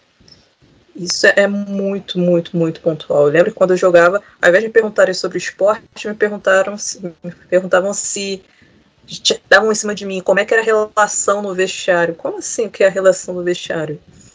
Querido, eu joguei um dia inteiro. Eu quero tomar um banho, trocar de roupa e ir pro terceiro tempo, que é a festinha que rola depois do, do campeonato, me divertir, trocar ideia. Depois ir pra casa é pagar o dia todo. Então, assim, é, como é que você vê essa situação de perguntas que são incisivas e são extremamente necessárias para as atletas femininas? Como elas se portam em relação a você? Se elas ficam meio assim, de, em entrevista, eles se sentem mais confortáveis em conversar e falar contigo e não com profissionais masculinos, porque eles batem em cima uma pauta que não, não, não, agrega nada. Ao invés de perguntar sobre o campeonato, querem perguntar: ah, você. Que, que, você, que nem homem solteiro que quer dar em cima de mulher e não sabe como chega. Ah, o que, que seu namorado acha disso? namorado, cara. Mulher, às vezes, campeã do mundo, você quer perguntar o que o namorado acha? O namorado não tá em campo, meu irmão. É, isso acontece muito, viu, Alessandra? Muito mesmo. Eu recentemente saí da assessoria do Minas Brasília, que é um time 100% feminino. E lá dentro, é, eu via muito. Eu ouvi alguns comentários, tipo, das meninas comentando sobre isso. É, eu, eu fiz um treinamento de mídia com elas, e aí eu lembro de bater bem na tecla delas não serem amigas de jornalista, porque jornalista é pilantra. Primeira abertura, falando mal da minha própria profissão, mas é porque quando a gente trabalha em assessoria, a gente enxerga o outro lado. E aí eu falei para elas, olha, cuidado com a abertura que vocês dão para jornalista, porque hora ou outra eles vão querer puxar assunto que não faz sentido e pode ser desrespeitoso. Às vezes pode ser desrespeitoso. Eu lembro que, que tem vários, vários nesse time específico que eu trabalhei, eu não sei os outros, tem vários casais entre as meninas. E aí, um específico é, não posta nada, porque elas têm medo disso atrapalhar o olhar das pessoas delas em jogo. Por exemplo, ah, tá olhando ali porque é a namorada dela, mas às vezes é uma coisa de jogo, sabe? elas têm muito medo, elas têm medo disso, e aí elas não postam nada. Em dia de treino, eu lembro que eu vi elas não ficavam juntas no treino, tipo assim, com, com medo se as pessoas podiam confundir o sentimento delas com, com o jogo. Isso é o de menos, né? Isso é o que menos importa. Essa semana saiu uma matéria da, da, da que eu achei bizarra. Eu não sei vocês, muita gente gostou dessa matéria, mas eu achei bizarra do de, das namoradas que iam se encontrar na Copa do Mundo. Das seleções que, tipo, uma namorada ia jogar contra a outra. E eu fiquei, gente, esse é o tipo de pauta que a gente tá pautando na Copa do Mundo. Que eu tenho certeza que tem jogadora que, poxa, é a primeira vez que tá jogando num campeonato tão grande. E, e a pauta é que ela vai jogar contra a namorada. Tipo, eu acho é isso. Desculpa te cortar, mas essa pauta aí, essa notícia eu vi e ela ainda se estende porque fizeram como se fosse a linha do tempo da jogadora que saiu para ex entrar e que elas namoraram até acho 2022 e depois de 2022 aqui saiu, namorou um outro jogador que era da seleção brasileira. Foram fuxicar esse tipo de coisa. E eu pensando, mano, é mais importante saber o saldo de gol dessa mulher, assistência e tal, não sei o quê. Por quais times ela já passou? Eu achei muito bizarra essa matéria. E, e, eu fiquei pensando, gente, esse é o tipo de pauta que a gente nunca vai ver no futebol masculino. Nunca vai ver no futebol masculino, porque eles não estão nem aí. E eu tenho certeza que se existir algum jogador homossexual, eles vão cair pra cima. Saber da vida do cara, eles não vão nem ligar se o cara vai encontrar o namorado dele no estádio. Eu, eu, eu, eu achei muito engraçada essa matéria, porque para mim tem tantas outras questões na, na Copa que poderiam ter sido levantadas e que nem você falou, Alessandra, são assuntos tão irrelevantes. Às vezes a jogadora se matou em campo, se matou em campo, e eu tenho certeza que o repórter vai chegar lá e falar assim: ah, mas você jogou contra a sua namorada, né? E, e aí, tipo, e o jogo? Fez gol, não? Tipo, eu acho esses assuntos muito, muito fortes na, na questão do futebol masculino. Porque e são questões que muitas vezes as jogadoras são sexualizadas também por conta disso, né? É, já me perguntaram, tipo assim, se dentro do vestiário as jogadoras ficavam se pegando, tipo, e no dia eu falei, mano, você acha que dentro do vestiário do Flamengo o Arrascaeta fica beijando o Gabigol? Porque eu tenho certeza que você não vai perguntar isso lá pro, pro assessor do Flamengo. Por que, que tá perguntando pra mim? Pelo amor de Deus não faz sentido. A pergunta do jogo, pergunta da camisa, pergunta do patrocínio que a gente tem, graças a Deus. Mas às vezes até o próprio futebol é deixado de lado por essas questões. É só um pontinho. Você falou em relação às atletas que são um casal no, no clube que você trabalhou. Eu recordo que em 2017 eu acompanhei aqui no Rio de Janeiro uma etapa do Super Sevens, que é o Campeonato Nacional de Rugby Feminino. E, e, havia um fotógrafo que ele chegou e falou assim: Caraca, como aqui é, é diferente. Por quê? Ah, aqui é mais liberal, porque eu fui fazer uma cobertura da seleção feminina da Grande Comari e as atletas que formam casais, elas nem ao menos podiam ficar no mesmo quarto. E eu tô vendo aqui várias atletas que são casais andando juntas, de mãos dadas, e não tem um técnico é, falando para elas ficarem longe, ou fingindo que nada tá acontecendo. Ele, eu nunca vi isso em outro esporte. E quando você vai falando, eu fui lembrando desse cara, eu, caraca. Aí vem uma matéria dessa, ah, porque a fulaninha namorou a cicana, que largou a cicana. No máximo, futebol masculino vai falar que o cara não pagou uma pensão, vai vir um escândalo de assédio muito bizarro e vão abafar. Mas isso fica reverberando e faz com que o esporte feminino, no geral, não apenas futebol, soe de uma forma muito fútil. Que é como é, é mulher tentando praticar esporte, mas sempre vai estar voltado para relacionamento, seja com um homem ou com outra mulher ou com qualquer pessoa. Sempre fica nesse nicho. É, e às vezes até mesmo a questão das jogadoras é meio deixada de, de lado quando o, quando o assunto é futebol, e questões que se fosse um homem falando, seria totalmente diferente. Eu lembro que no início do ano, a Formiga saiu do São Paulo fazendo várias críticas eu não sei se vocês lembram disso, de quando ela reclamou do gramado, reclamou, não lembro exatamente do que. Inclusive da estrutura que o São Paulo disponibilizava para as meninas. Eu lembro disso daí. Exatamente. E ela reclamou e parece que nada foi resolvido. E parece que esse assunto morreu. Parece que para nós da comunicação esse assunto nunca existiu. E eu bato firme aqui, eu boto a minha mão no fogo. Que se fosse o Carelli falando da estrutura de São Paulo, eles iam, eles iam lá na porta do CT e eles iam reclamar, e eles iam falar mal, e eles iam bater na diretoria. Que para mim são várias questões, até mesmo assim, que, que inferiorizam a questão da mulher no, no esporte como um todo. Porque quando ela reclamou, debocharam. E se fosse um jogador reclamando, seria diferente para nós da comunicação, para eles da diretoria, para nós como torcida, para nós como um todo. Entendeu? Tipo, às vezes eu fico parando para pensar nisso. Essa questão da matéria, Alessandra, eu passei a semana inteira pensando nisso, porque o pessoal gostou da matéria. E eu fiquei, tipo, gente, meu Deus, vai falar da seleção, da seleção que ganhou pela primeira vez, das Filipinas que nunca tinham jogado e ganharam, pelo amor de Deus, o que, que tem a ver uma jogadora que vai jogar contra o namorado dela? Sério, me irritou essa matéria me deixou nervosa. Orlando, sua vez. Ah, isso, então, assim, é interessante tudo isso colocado, né?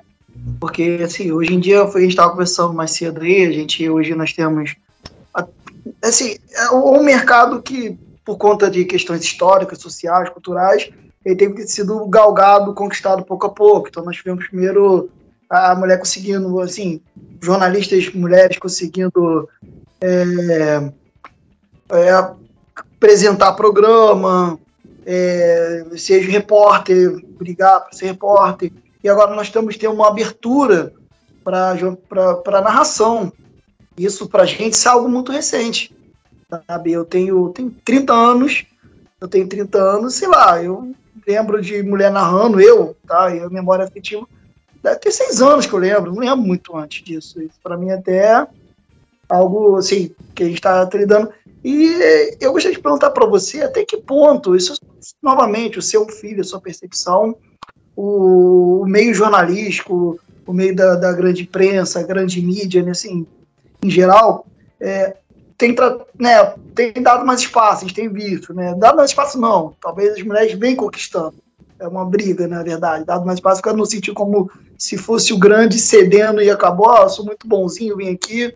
Na verdade, existe uma luta do outro lado para conquistar esse espaço. Mas até que ponto esse, esse, esse, isso é positivo, sim, mas assim, numa escala de positividade.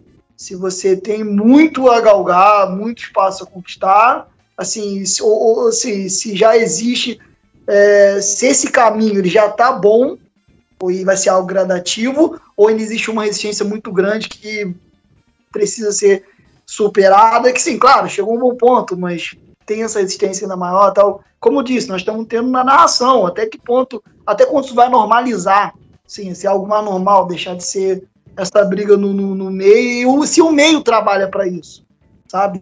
Se o meio trabalha para isso, ou se é meio que aquela situação de parecer meio que agregador, então vamos dar um espaço aqui e tal.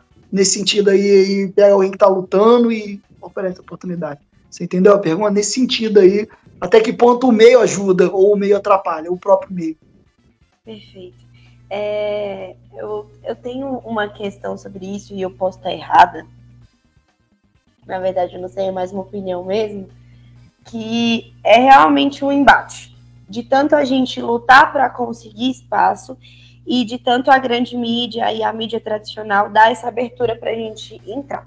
Eu acho que foi uma luta de anos e ainda é uma luta que existe para a gente poder estar em locais de destaque, em programas de destaque. Antes a gente ligava a TV, só tinha Renata Fã, por exemplo. E hoje a gente pode ver muito mais, a gente tem muito mais mulheres.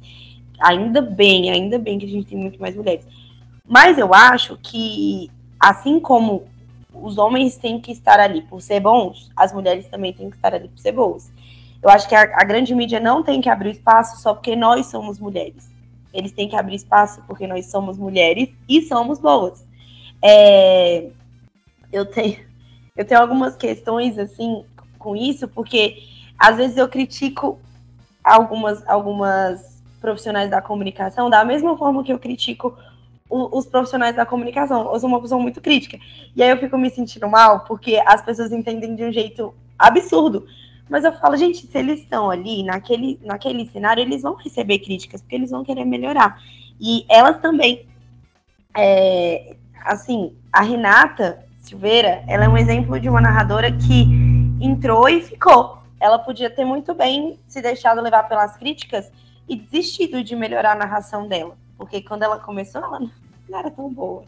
É, e aí ela podia ter muito bem desistido quando o pessoal começou a atacar a narração dela no início e falado, poxa, Globo, me deixa como repórter, me deixa como comentarista, eu não quero mais narrar. Mas ela insistiu e hoje ela é a principal narradora da Globo. Então, assim, a, a, essa grande mídia e a mídia sabe que existe essa luta, mas tem que dar espaço porque nós somos boas, não porque nós somos mulheres. Assim como não dão espaço porque são homens, é, mas reconhecem o trabalho, de, o trabalho deles como eu acho que foi o Diego que falou, tem muito homem ruim, horroroso. Meu Deus do céu, que a gente não aguenta ouvir dois segundos de narração. Tem mesmo, um monte. Um monte. E tipo assim, e, e, e o pessoal deixa lá porque, sei lá, eles conquistaram espaço. Mas que eu tenho certeza de que se estudar um pouquinho mais a equipe, se olhar um pouquinho mais com, com um olhar profissional na questão, vai ver que uma mulher narra melhor, por exemplo. E não é porque é mulher, é porque é boa, entendeu? Esse lado profissional aguçado, não só porque é mulher, porque é homem, são Luiz Roberto.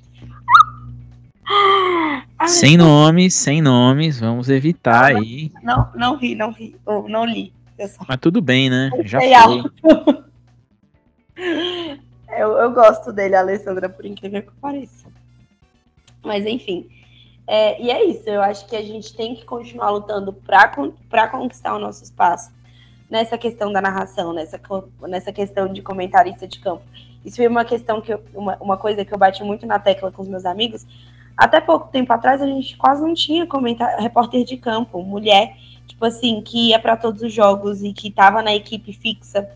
Eu uso a Globo porque é onde eu, a gente assiste, né, a maioria dos jogos, querendo ou não.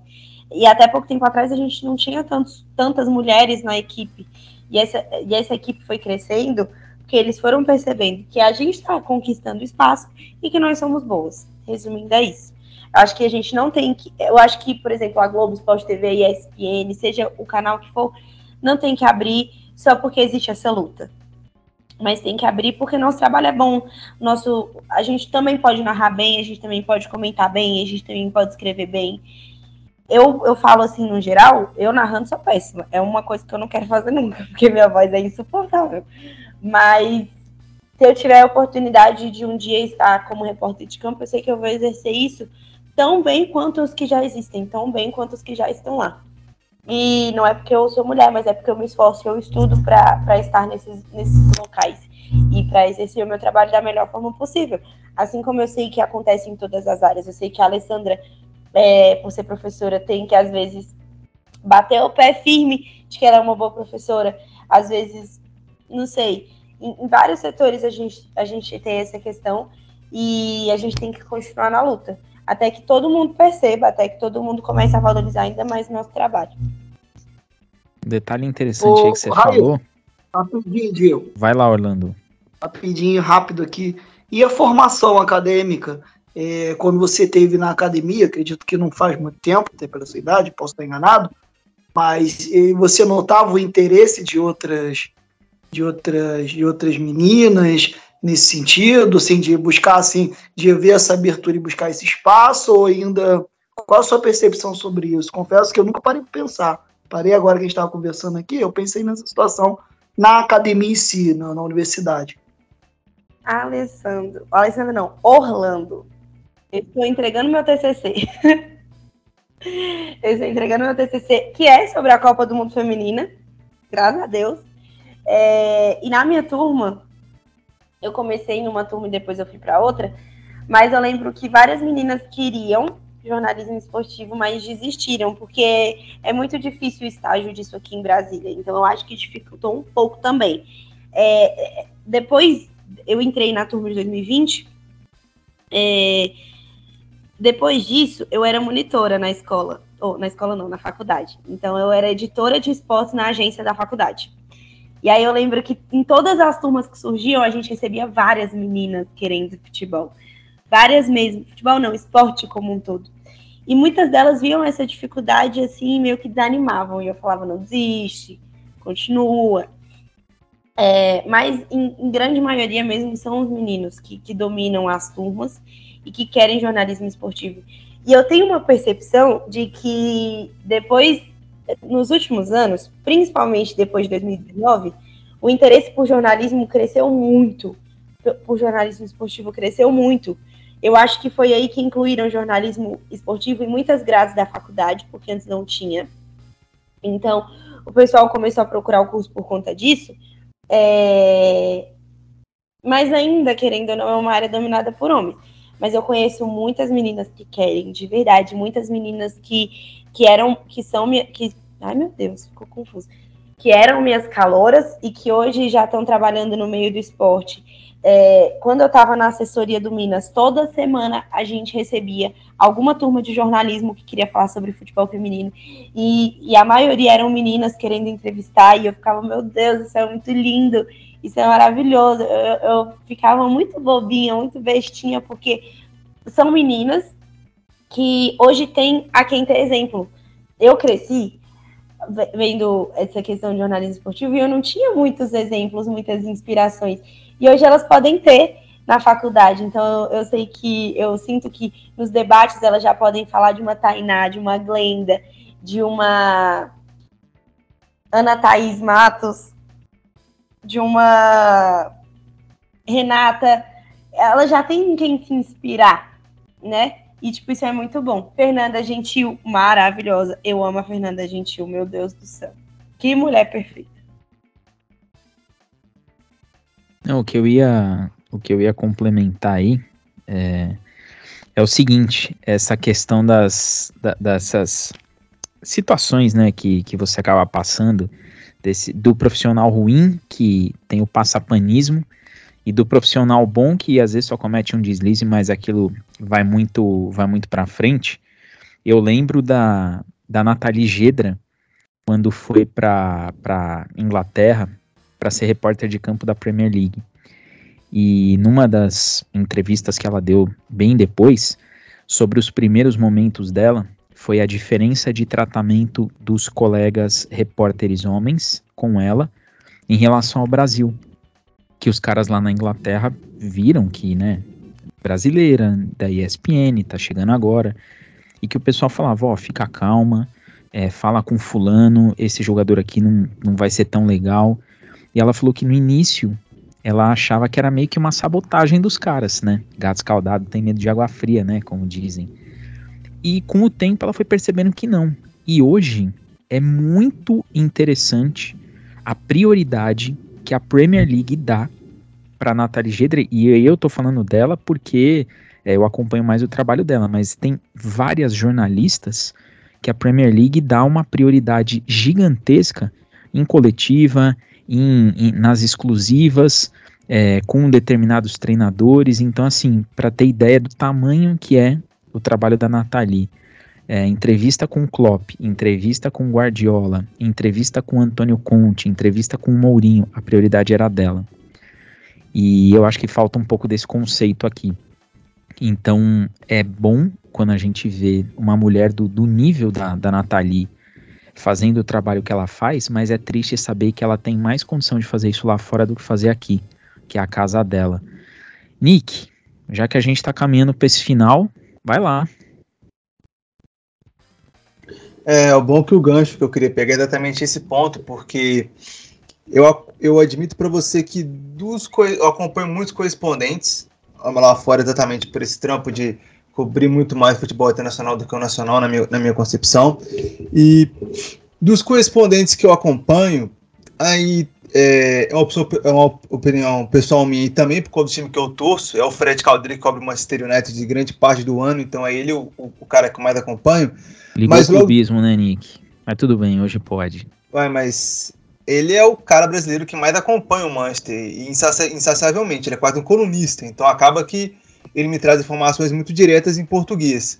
Mas fora ele, eu acho que a jornalista correspondente que eu mais, que eu mais acompanho é a Tati Mantovani, e ela é muito do perfil do que a gente vem trabalhando. Ela, ao contrário da Clara Albuquerque, ela, ao contrário, até mesmo, principalmente da Tainá Espinosa e também da, da Palhari, é, eu acho que ela, ela, ela separa muito forte o perfil profissional do perfil pessoal. Ela divulga muitos textos com fotos cobrindo o Real Madrid, cobrindo o Barcelona, mas ela raramente posta algo da vida pessoal no, no, no seu próprio meio comunicativo ali.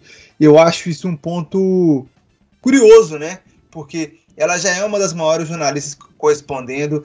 Ela, ela entrevistou todos os maiores ídolos da geração moderna do Real Madrid e ainda assim tem esse, vamos colocar essa blindagem mais severa é, referente ao público. Já as outras meninas não. A Clara já postou quanto ao seu, ao seu próprio casamento. É, a Pagrelli, principalmente, ela tem uma vida muito mais aberta, ela faz os TikToks dela mais descontraídos, ela agora tá com a Puma, então é um formato mais é, informal de jornalismo, mais comunicadora, mais influencer. Eu queria, eu queria que você explicasse para mim, Raíssa, como que você enxerga isso para você e como que você pensa com esse ponto. Se você ainda pretende manter, pretende é, puxar essa linhagem mais, eu vou separar os dois mundos, eu vou blindar mais minha vida pessoal e deixar mais exposta minha vida profissional, ou se não, ou se eu vou deixar tudo conectado de uma maneira só, porque eu vejo que hoje tem, tem eu acho que hoje, por mais que a mulher ela, este, ela esteja mais permissível a, ao julgamento, eu acho que ela também está tendo mais liberdade de se colocar num lugar, tipo assim, eu faço o que eu quiser, vocês podem falar o que vocês quiserem, mas se eu, se eu, se eu tiver bem comigo mesmo, eu posso postar o que eu quiser em marcha que é o caso, por exemplo, da Adriana Spinelli, apresentadora do Sport Center na ESPN. Ela sofreu muitas retaliações porque, para quem não sabe, ela namorava o Matheus Capanema, repórter hoje do Flow Esporte Clube, apresentador do Flow, do Flow Esporte Clube, e hoje ela namora uma mulher e isso gerou muita retaliação a ponto dela ter que se posicionar severamente quanto a isso na internet, porque muita gente comentou aqueles comentários maravilhosos de ai que desperdício, ou que ai que o, o Matheus não foi homem suficiente para você, etc, etc, etc, sendo que, cara, não não diz respeito de ninguém essa situação, é só com, é, tirada de contexto, né? Portanto, que o Matheus nem se pronuncia quanto ao caso, porque ele é um dos jornalistas que separa a vida pessoal do profissional grosseiramente, assim como toda a família dele é e sempre fez. A Mariana não, a Mariana deixa tudo junto, se diverte, é influência, jornalista, apresentadora. Eu queria saber se você qual dos dois planos te, te agrada mais? É, Nicolas, eu acho maravilhoso os dois planos, tanto de quem consegue separar e de quem não consegue separar. Eu não consigo separar. Eu realmente gosto é, de, de, de, mostrar a minha vida no, no Instagram. É, com muito cuidado, claro, não, não só por, pelo lado profissional, mas como um todo, muito cuidado com o que eu posto, as coisas que eu falo. É, mas enfim, eu gosto muito desses dois mundos. Mas eu lembro que eu brincava muito com meu professor que eu tinha medo de fazer quatro anos de faculdade e virar blogueira. Porque eu não quero deixar meu trabalho de jornalista de lado. Para mim, esse é o meu forte. Eu brinco muito com meu professor até hoje em dia. é, eu falo, Luiz, Luiz, pelo amor de Deus, eu não posso me formar e virar blogueira. Eu tenho que fazer alguma coisa de jornalismo, Luiz. E ele ri da minha cara, porque ele acha bizarra essas minhas comparações, ele acha ridículo. E eu falo, Luiz, eu quero muito é, continuar mostrando o meu trabalho, mas não deixar de ser quem eu sou. Não deixar de continuar mostrando minha vida, não mudar o meu jeito de ser. É impossível eu mudar o meu jeito de ser, porque eu sou essa pessoa que chega e, e eu sou muito aberta com tudo. Esse mês passado, eu tô terminando um projeto de pesquisa, então eu tô, eu deixei de ir aos jogos e aí um, um amigo meu de imprensa mandou mensagem e falou, Raíssa, eu tô com saudade da sua gritaria nos estádios. E eu falei, eu volto, calma. Então eu não quero mudar esse meu lado, mas também não quero deixar o meu trabalho de lado. Para mim, esse é o meu forte, é o que eu quero continuar mostrando. Então, às vezes, se eu tô num, num lugar muito diferente, ou se eu tô muito fora da minha rotina, às vezes eu prefiro realmente postar no meu Close Friends, é, saber que não é uma coisa que condiz com o público que eu tenho no Instagram. Mas para mim não teria problema eu postar, eu só não, não posto mesmo. Mas também mas também não tem, eu não vejo problema nessas pessoas que separam, que preferem às vezes ter um perfil privado e um perfil aberto. Eu no Twitter tenho dois perfis. Eu tenho o perfil de trabalho e o perfil fechado que eu uso para falar coisa nada a ver, ficar reclamando do trabalho. Eu acho que muita gente também faz isso, que nem a Alessandra falou. Então, eu acho que são dois universos muito diferentes e muito bons, dependendo da pessoa.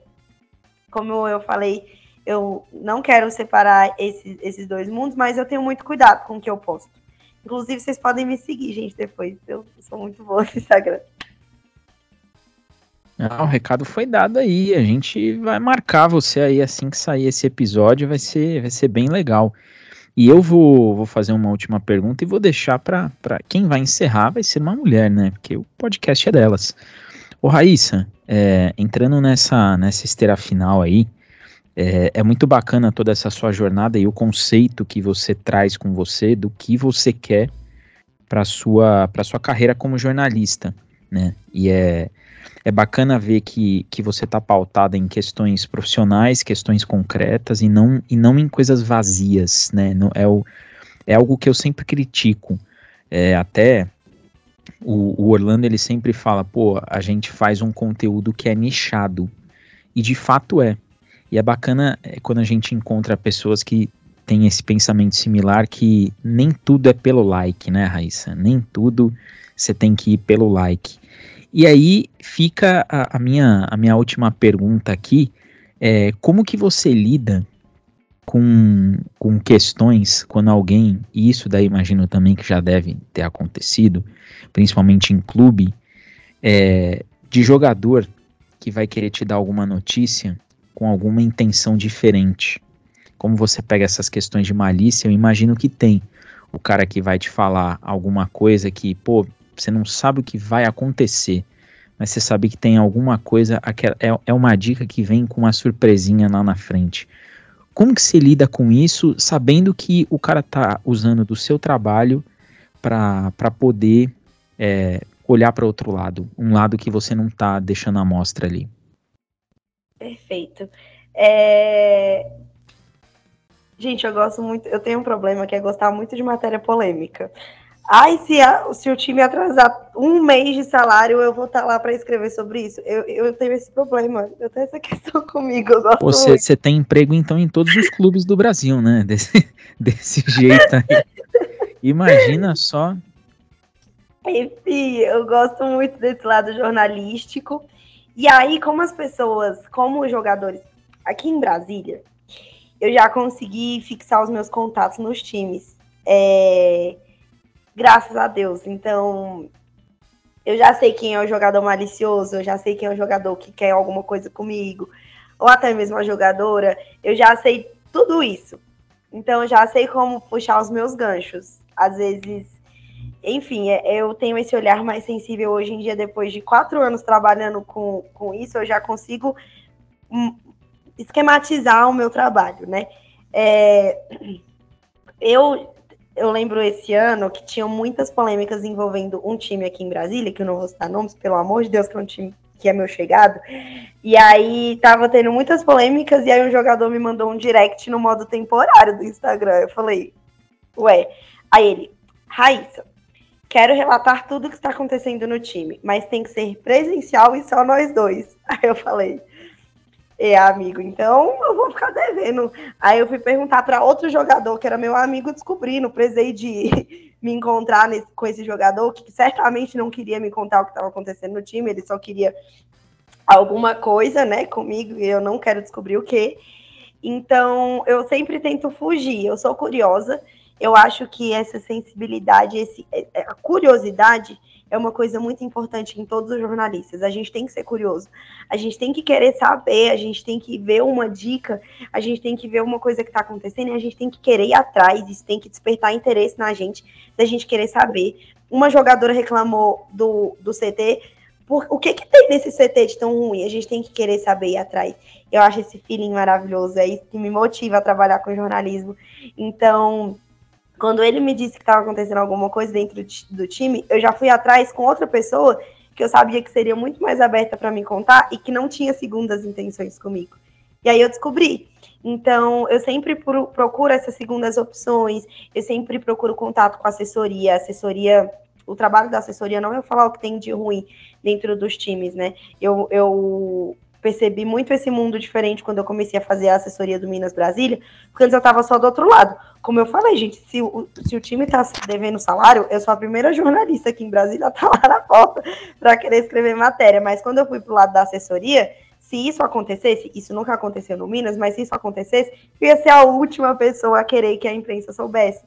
Então, assim, são esses contatos dentro dos times que eu acho muito importante ter é, esses contatos, essas, esse, essa, essa questão de querer descobrir ajuda muito no, no, trabalho jornalístico. E é uma coisa que eu não abro mão de verdade. É, eu sou muito chata com isso, eu gosto muito de ir atrás das matérias, gosto demais de descobrir o lado do jogador. Porque time tem muito dinheiro, o time gosta de investir, mas às vezes o jogador, a jogadora estão passando por alguma coisa que a gente nem sonha. Então, eu gosto muito dessa questão e sempre procuro segundas opções. Se eu vejo que a pessoa está mal intencionada comigo, eu vou atrás de outro contato. Eu vou atrás de investigar de outra forma. Se eu vejo que o jogador quer, quer me encontrar porque está com segundas intenções, porque quer ficar me elogiando, isso acontece muito em dia de jogo, eu vou atrás de outro jogador, de outra jogadora, de um assessor, da diretoria do time, e vou dar meu jeito de não parar o meu trabalho ali só porque a pessoa está mal intencionada. É, a gente mandou bem aí nas perguntas, hein? Gostei, gostei. E, Lisandra, é, acho que é você que tem que encerrar, né? Você que tem que. O grande finale a gente deixa com as mulheres, né? Ah, gente, eu não sei nem o que falar. Como eu falei logo no começo, eu sou muito fã da Raíssa, né? Raíssa, que, que como eu falei, essa menina me surpreende todo dia, né? Ai, mulher, não me deixa besta. Mas é verdade, é verdade. Acho que, bom, a Raíssa foi a grande surpresa do, do curso que a gente fez juntas, né? Que, que não citaremos nomes, mas o curso em si não agradou muito. As pessoas ficam, né? E a troca de experiência é sempre muito válida, né? Nós duas fizemos a mesma tivemos a mesma atuação de assessoria de imprensa. E sempre é muito bom trocar experiência. E eu acho que foi assim. Fiquei muito feliz de, de participar com ela. Não, não, não tenho o que dizer. Eu fiquei realmente muito, muito feliz de participar com ela. Não foi só o, a ponte e o poder participar e ouvir e conversar me deixou realizada hoje. Hoje eu termino o dia realizada, muito feliz muito feliz. E, né, desejar boa noite. Dizer que ouçam, votem, né? Vamos fazer o jabá do dia. Por favor, votem lá no podcast delas, né? Ouçam os outros episódios desse Zona Missa, que tá excelente. Fiquei muito feliz de conhecer a Alessandra, porque eu ouvir os outros episódios, que eu ouvi, ouço todos. Fiquei muito feliz de conhecer ela, de estar aqui com ela. E estamos aí para as próximas e para as próximas pontes e que é isso que eu acho que é isso que é a melhor parte de tudo nesse trabalho de comunicação.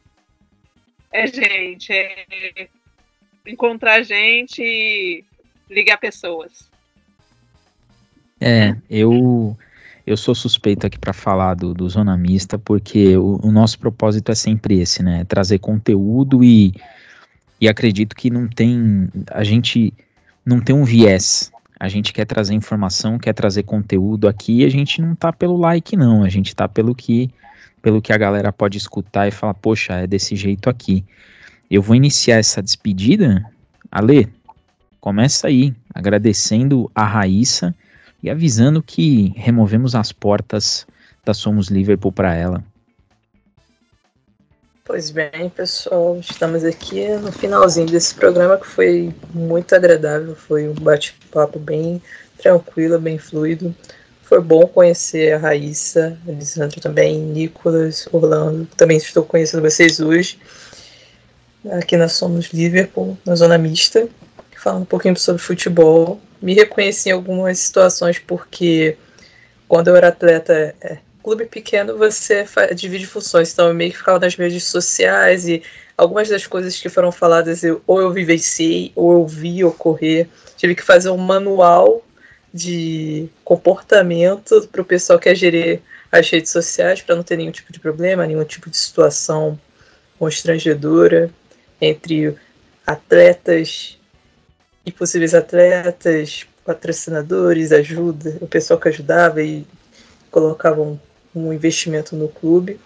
E foi muito bom poder ver alguém que é da área e, e falou: olha, você não está tão errado. Deu a entender, ó, você não está tão errado assim. Isso aí que você está pensando bate, fecha, porque às vezes a gente tem uma noção de fora do esporte, como torcedor ou com quem acompanha, que não você às vezes, ah, não, não é isso não. Mas tem alguém de dentro que está lá no olho do furacão, observando, falando para você, te dando a entender como funciona, amplia seus horizontes de forma gigantesca. Foi isso que aconteceu hoje aqui. Então, sou muito grato a todos.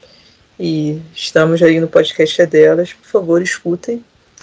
E continuem escutando mesmo depois que do fim da campanha porque vai ter muito, muito conversa aqui, muitos assuntos bem interessantes. E é isso.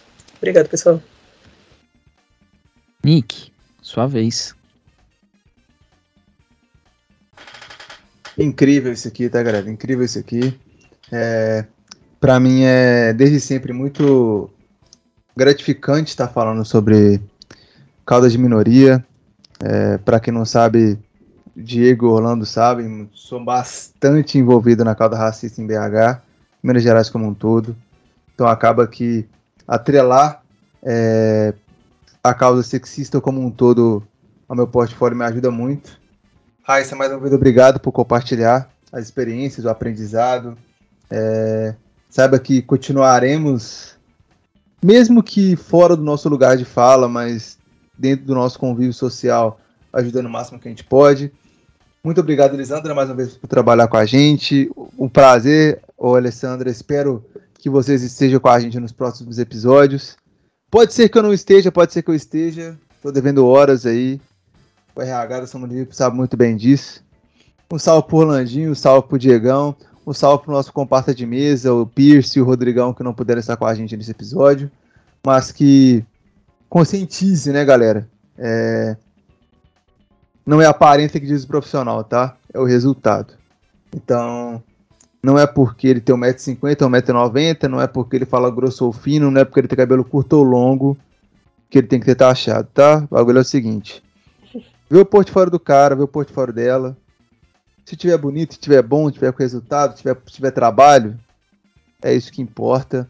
Espero ter ajudado. Espero que todos nós consigamos fazer o que for necessário para melhorar isso aqui. Digamos que a nossa parte estamos fazendo. E igual, igual a galera falou, volta lá. Estamos no seu agregador, o seu agregador favorito, perdão. E saiba que, independente de ser zona mista ou somos Liverpool, ser temporada ou fora de temporada. Ninguém aqui caminha sozinho. O fato é esse. É, eu faço do Nick aí, as palavras do Nick, as minhas. É, a Sons Liverpool com Zona Mista, a gente tá construindo uma história que é, é ímpar, né? Um projeto independente, eu sempre falo isso. Apoiem projetos independentes. Tem muita coisa boa na rede, muita coisa que é, você precisa não apoiar financeiramente, mas divulgando, né? Levando para mais pessoas. E a Somos Liverpool é, ainda bem que todo mundo que passa aqui no Zona Mista é, se sente à vontade, gosta, volta, é, divulga bastante. Então é, é quando a gente participa de uma ação dessa, do podcast é delas, quando a gente olha para a Copa do Mundo Feminina do mesmo jeito que a gente olhou para a masculina, quando a gente dá essa, essa importância, é, não é pelo não é pelo play, não é para, ah, eu quero ter mil plays aqui, então eu vou falar de, de Copa do Mundo Feminina. Não, a gente aqui sempre teve esse viés de, de olhar para a minoria com o olhar que eles merecem ter, né? Com o olhar do respeito e com o olhar da importância. Então, eu, eu fico muito contente de todo Zona Mista poder poder estar tá aqui e poder entregar um conteúdo legal. Orlando, sua vez. Agradecer a presença da Raíssa, muito obrigado, você mandou muito bem. É, e como disse o Diego lá no início do episódio, você é um prodígio. Agora deu para entender o porquê. Você colocou certas pontuações muito interessantes e eu achei bem legal, assim, me enriqueceu, me fez pensar, para a questão da formação, mas não tinha pensado nisso, já fez a outra. Agradecer a Lisandra, que fez esse meio de campo aí, a nossa camisa 10 aí, o nosso 10 clássico, né? Só dando a bola aqui para lá, para cá, recebe. Agradecer a Alessandra pela presença aí, muito obrigado, você também mandou muito bem. Obrigado aí por, por comparecer, por estar com a gente ajudando. Agradecer ao Nick e o Diego, né, que sempre estamos juntos aí. O Diego, principalmente o nosso Steven Gerrard, né, nosso Jordan Henderson aqui do, do, nosso podcast.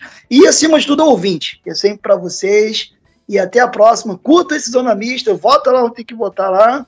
E dê moral pra gente ir, que a gente merece também. E é isso. Boa noite para todo mundo. E eu, antes de passar para você, Raíssa, para você agradecer todo mundo que ouviu, digo que esse eu imagino que vai ser é, top 5 aí de, de zona mista, tá? E já vou te adiantar que a concorrência tá forte, o nível tá alto, mas você fez jus aí a, a, a poder estar tá aqui com a gente, a bater esse papo. Eu, eu fiquei muito feliz, muito feliz mesmo. É, hoje foi uma correria para a gente gravar, mas eu, sobretudo, tenho respeito por quem por quem vem aqui, né?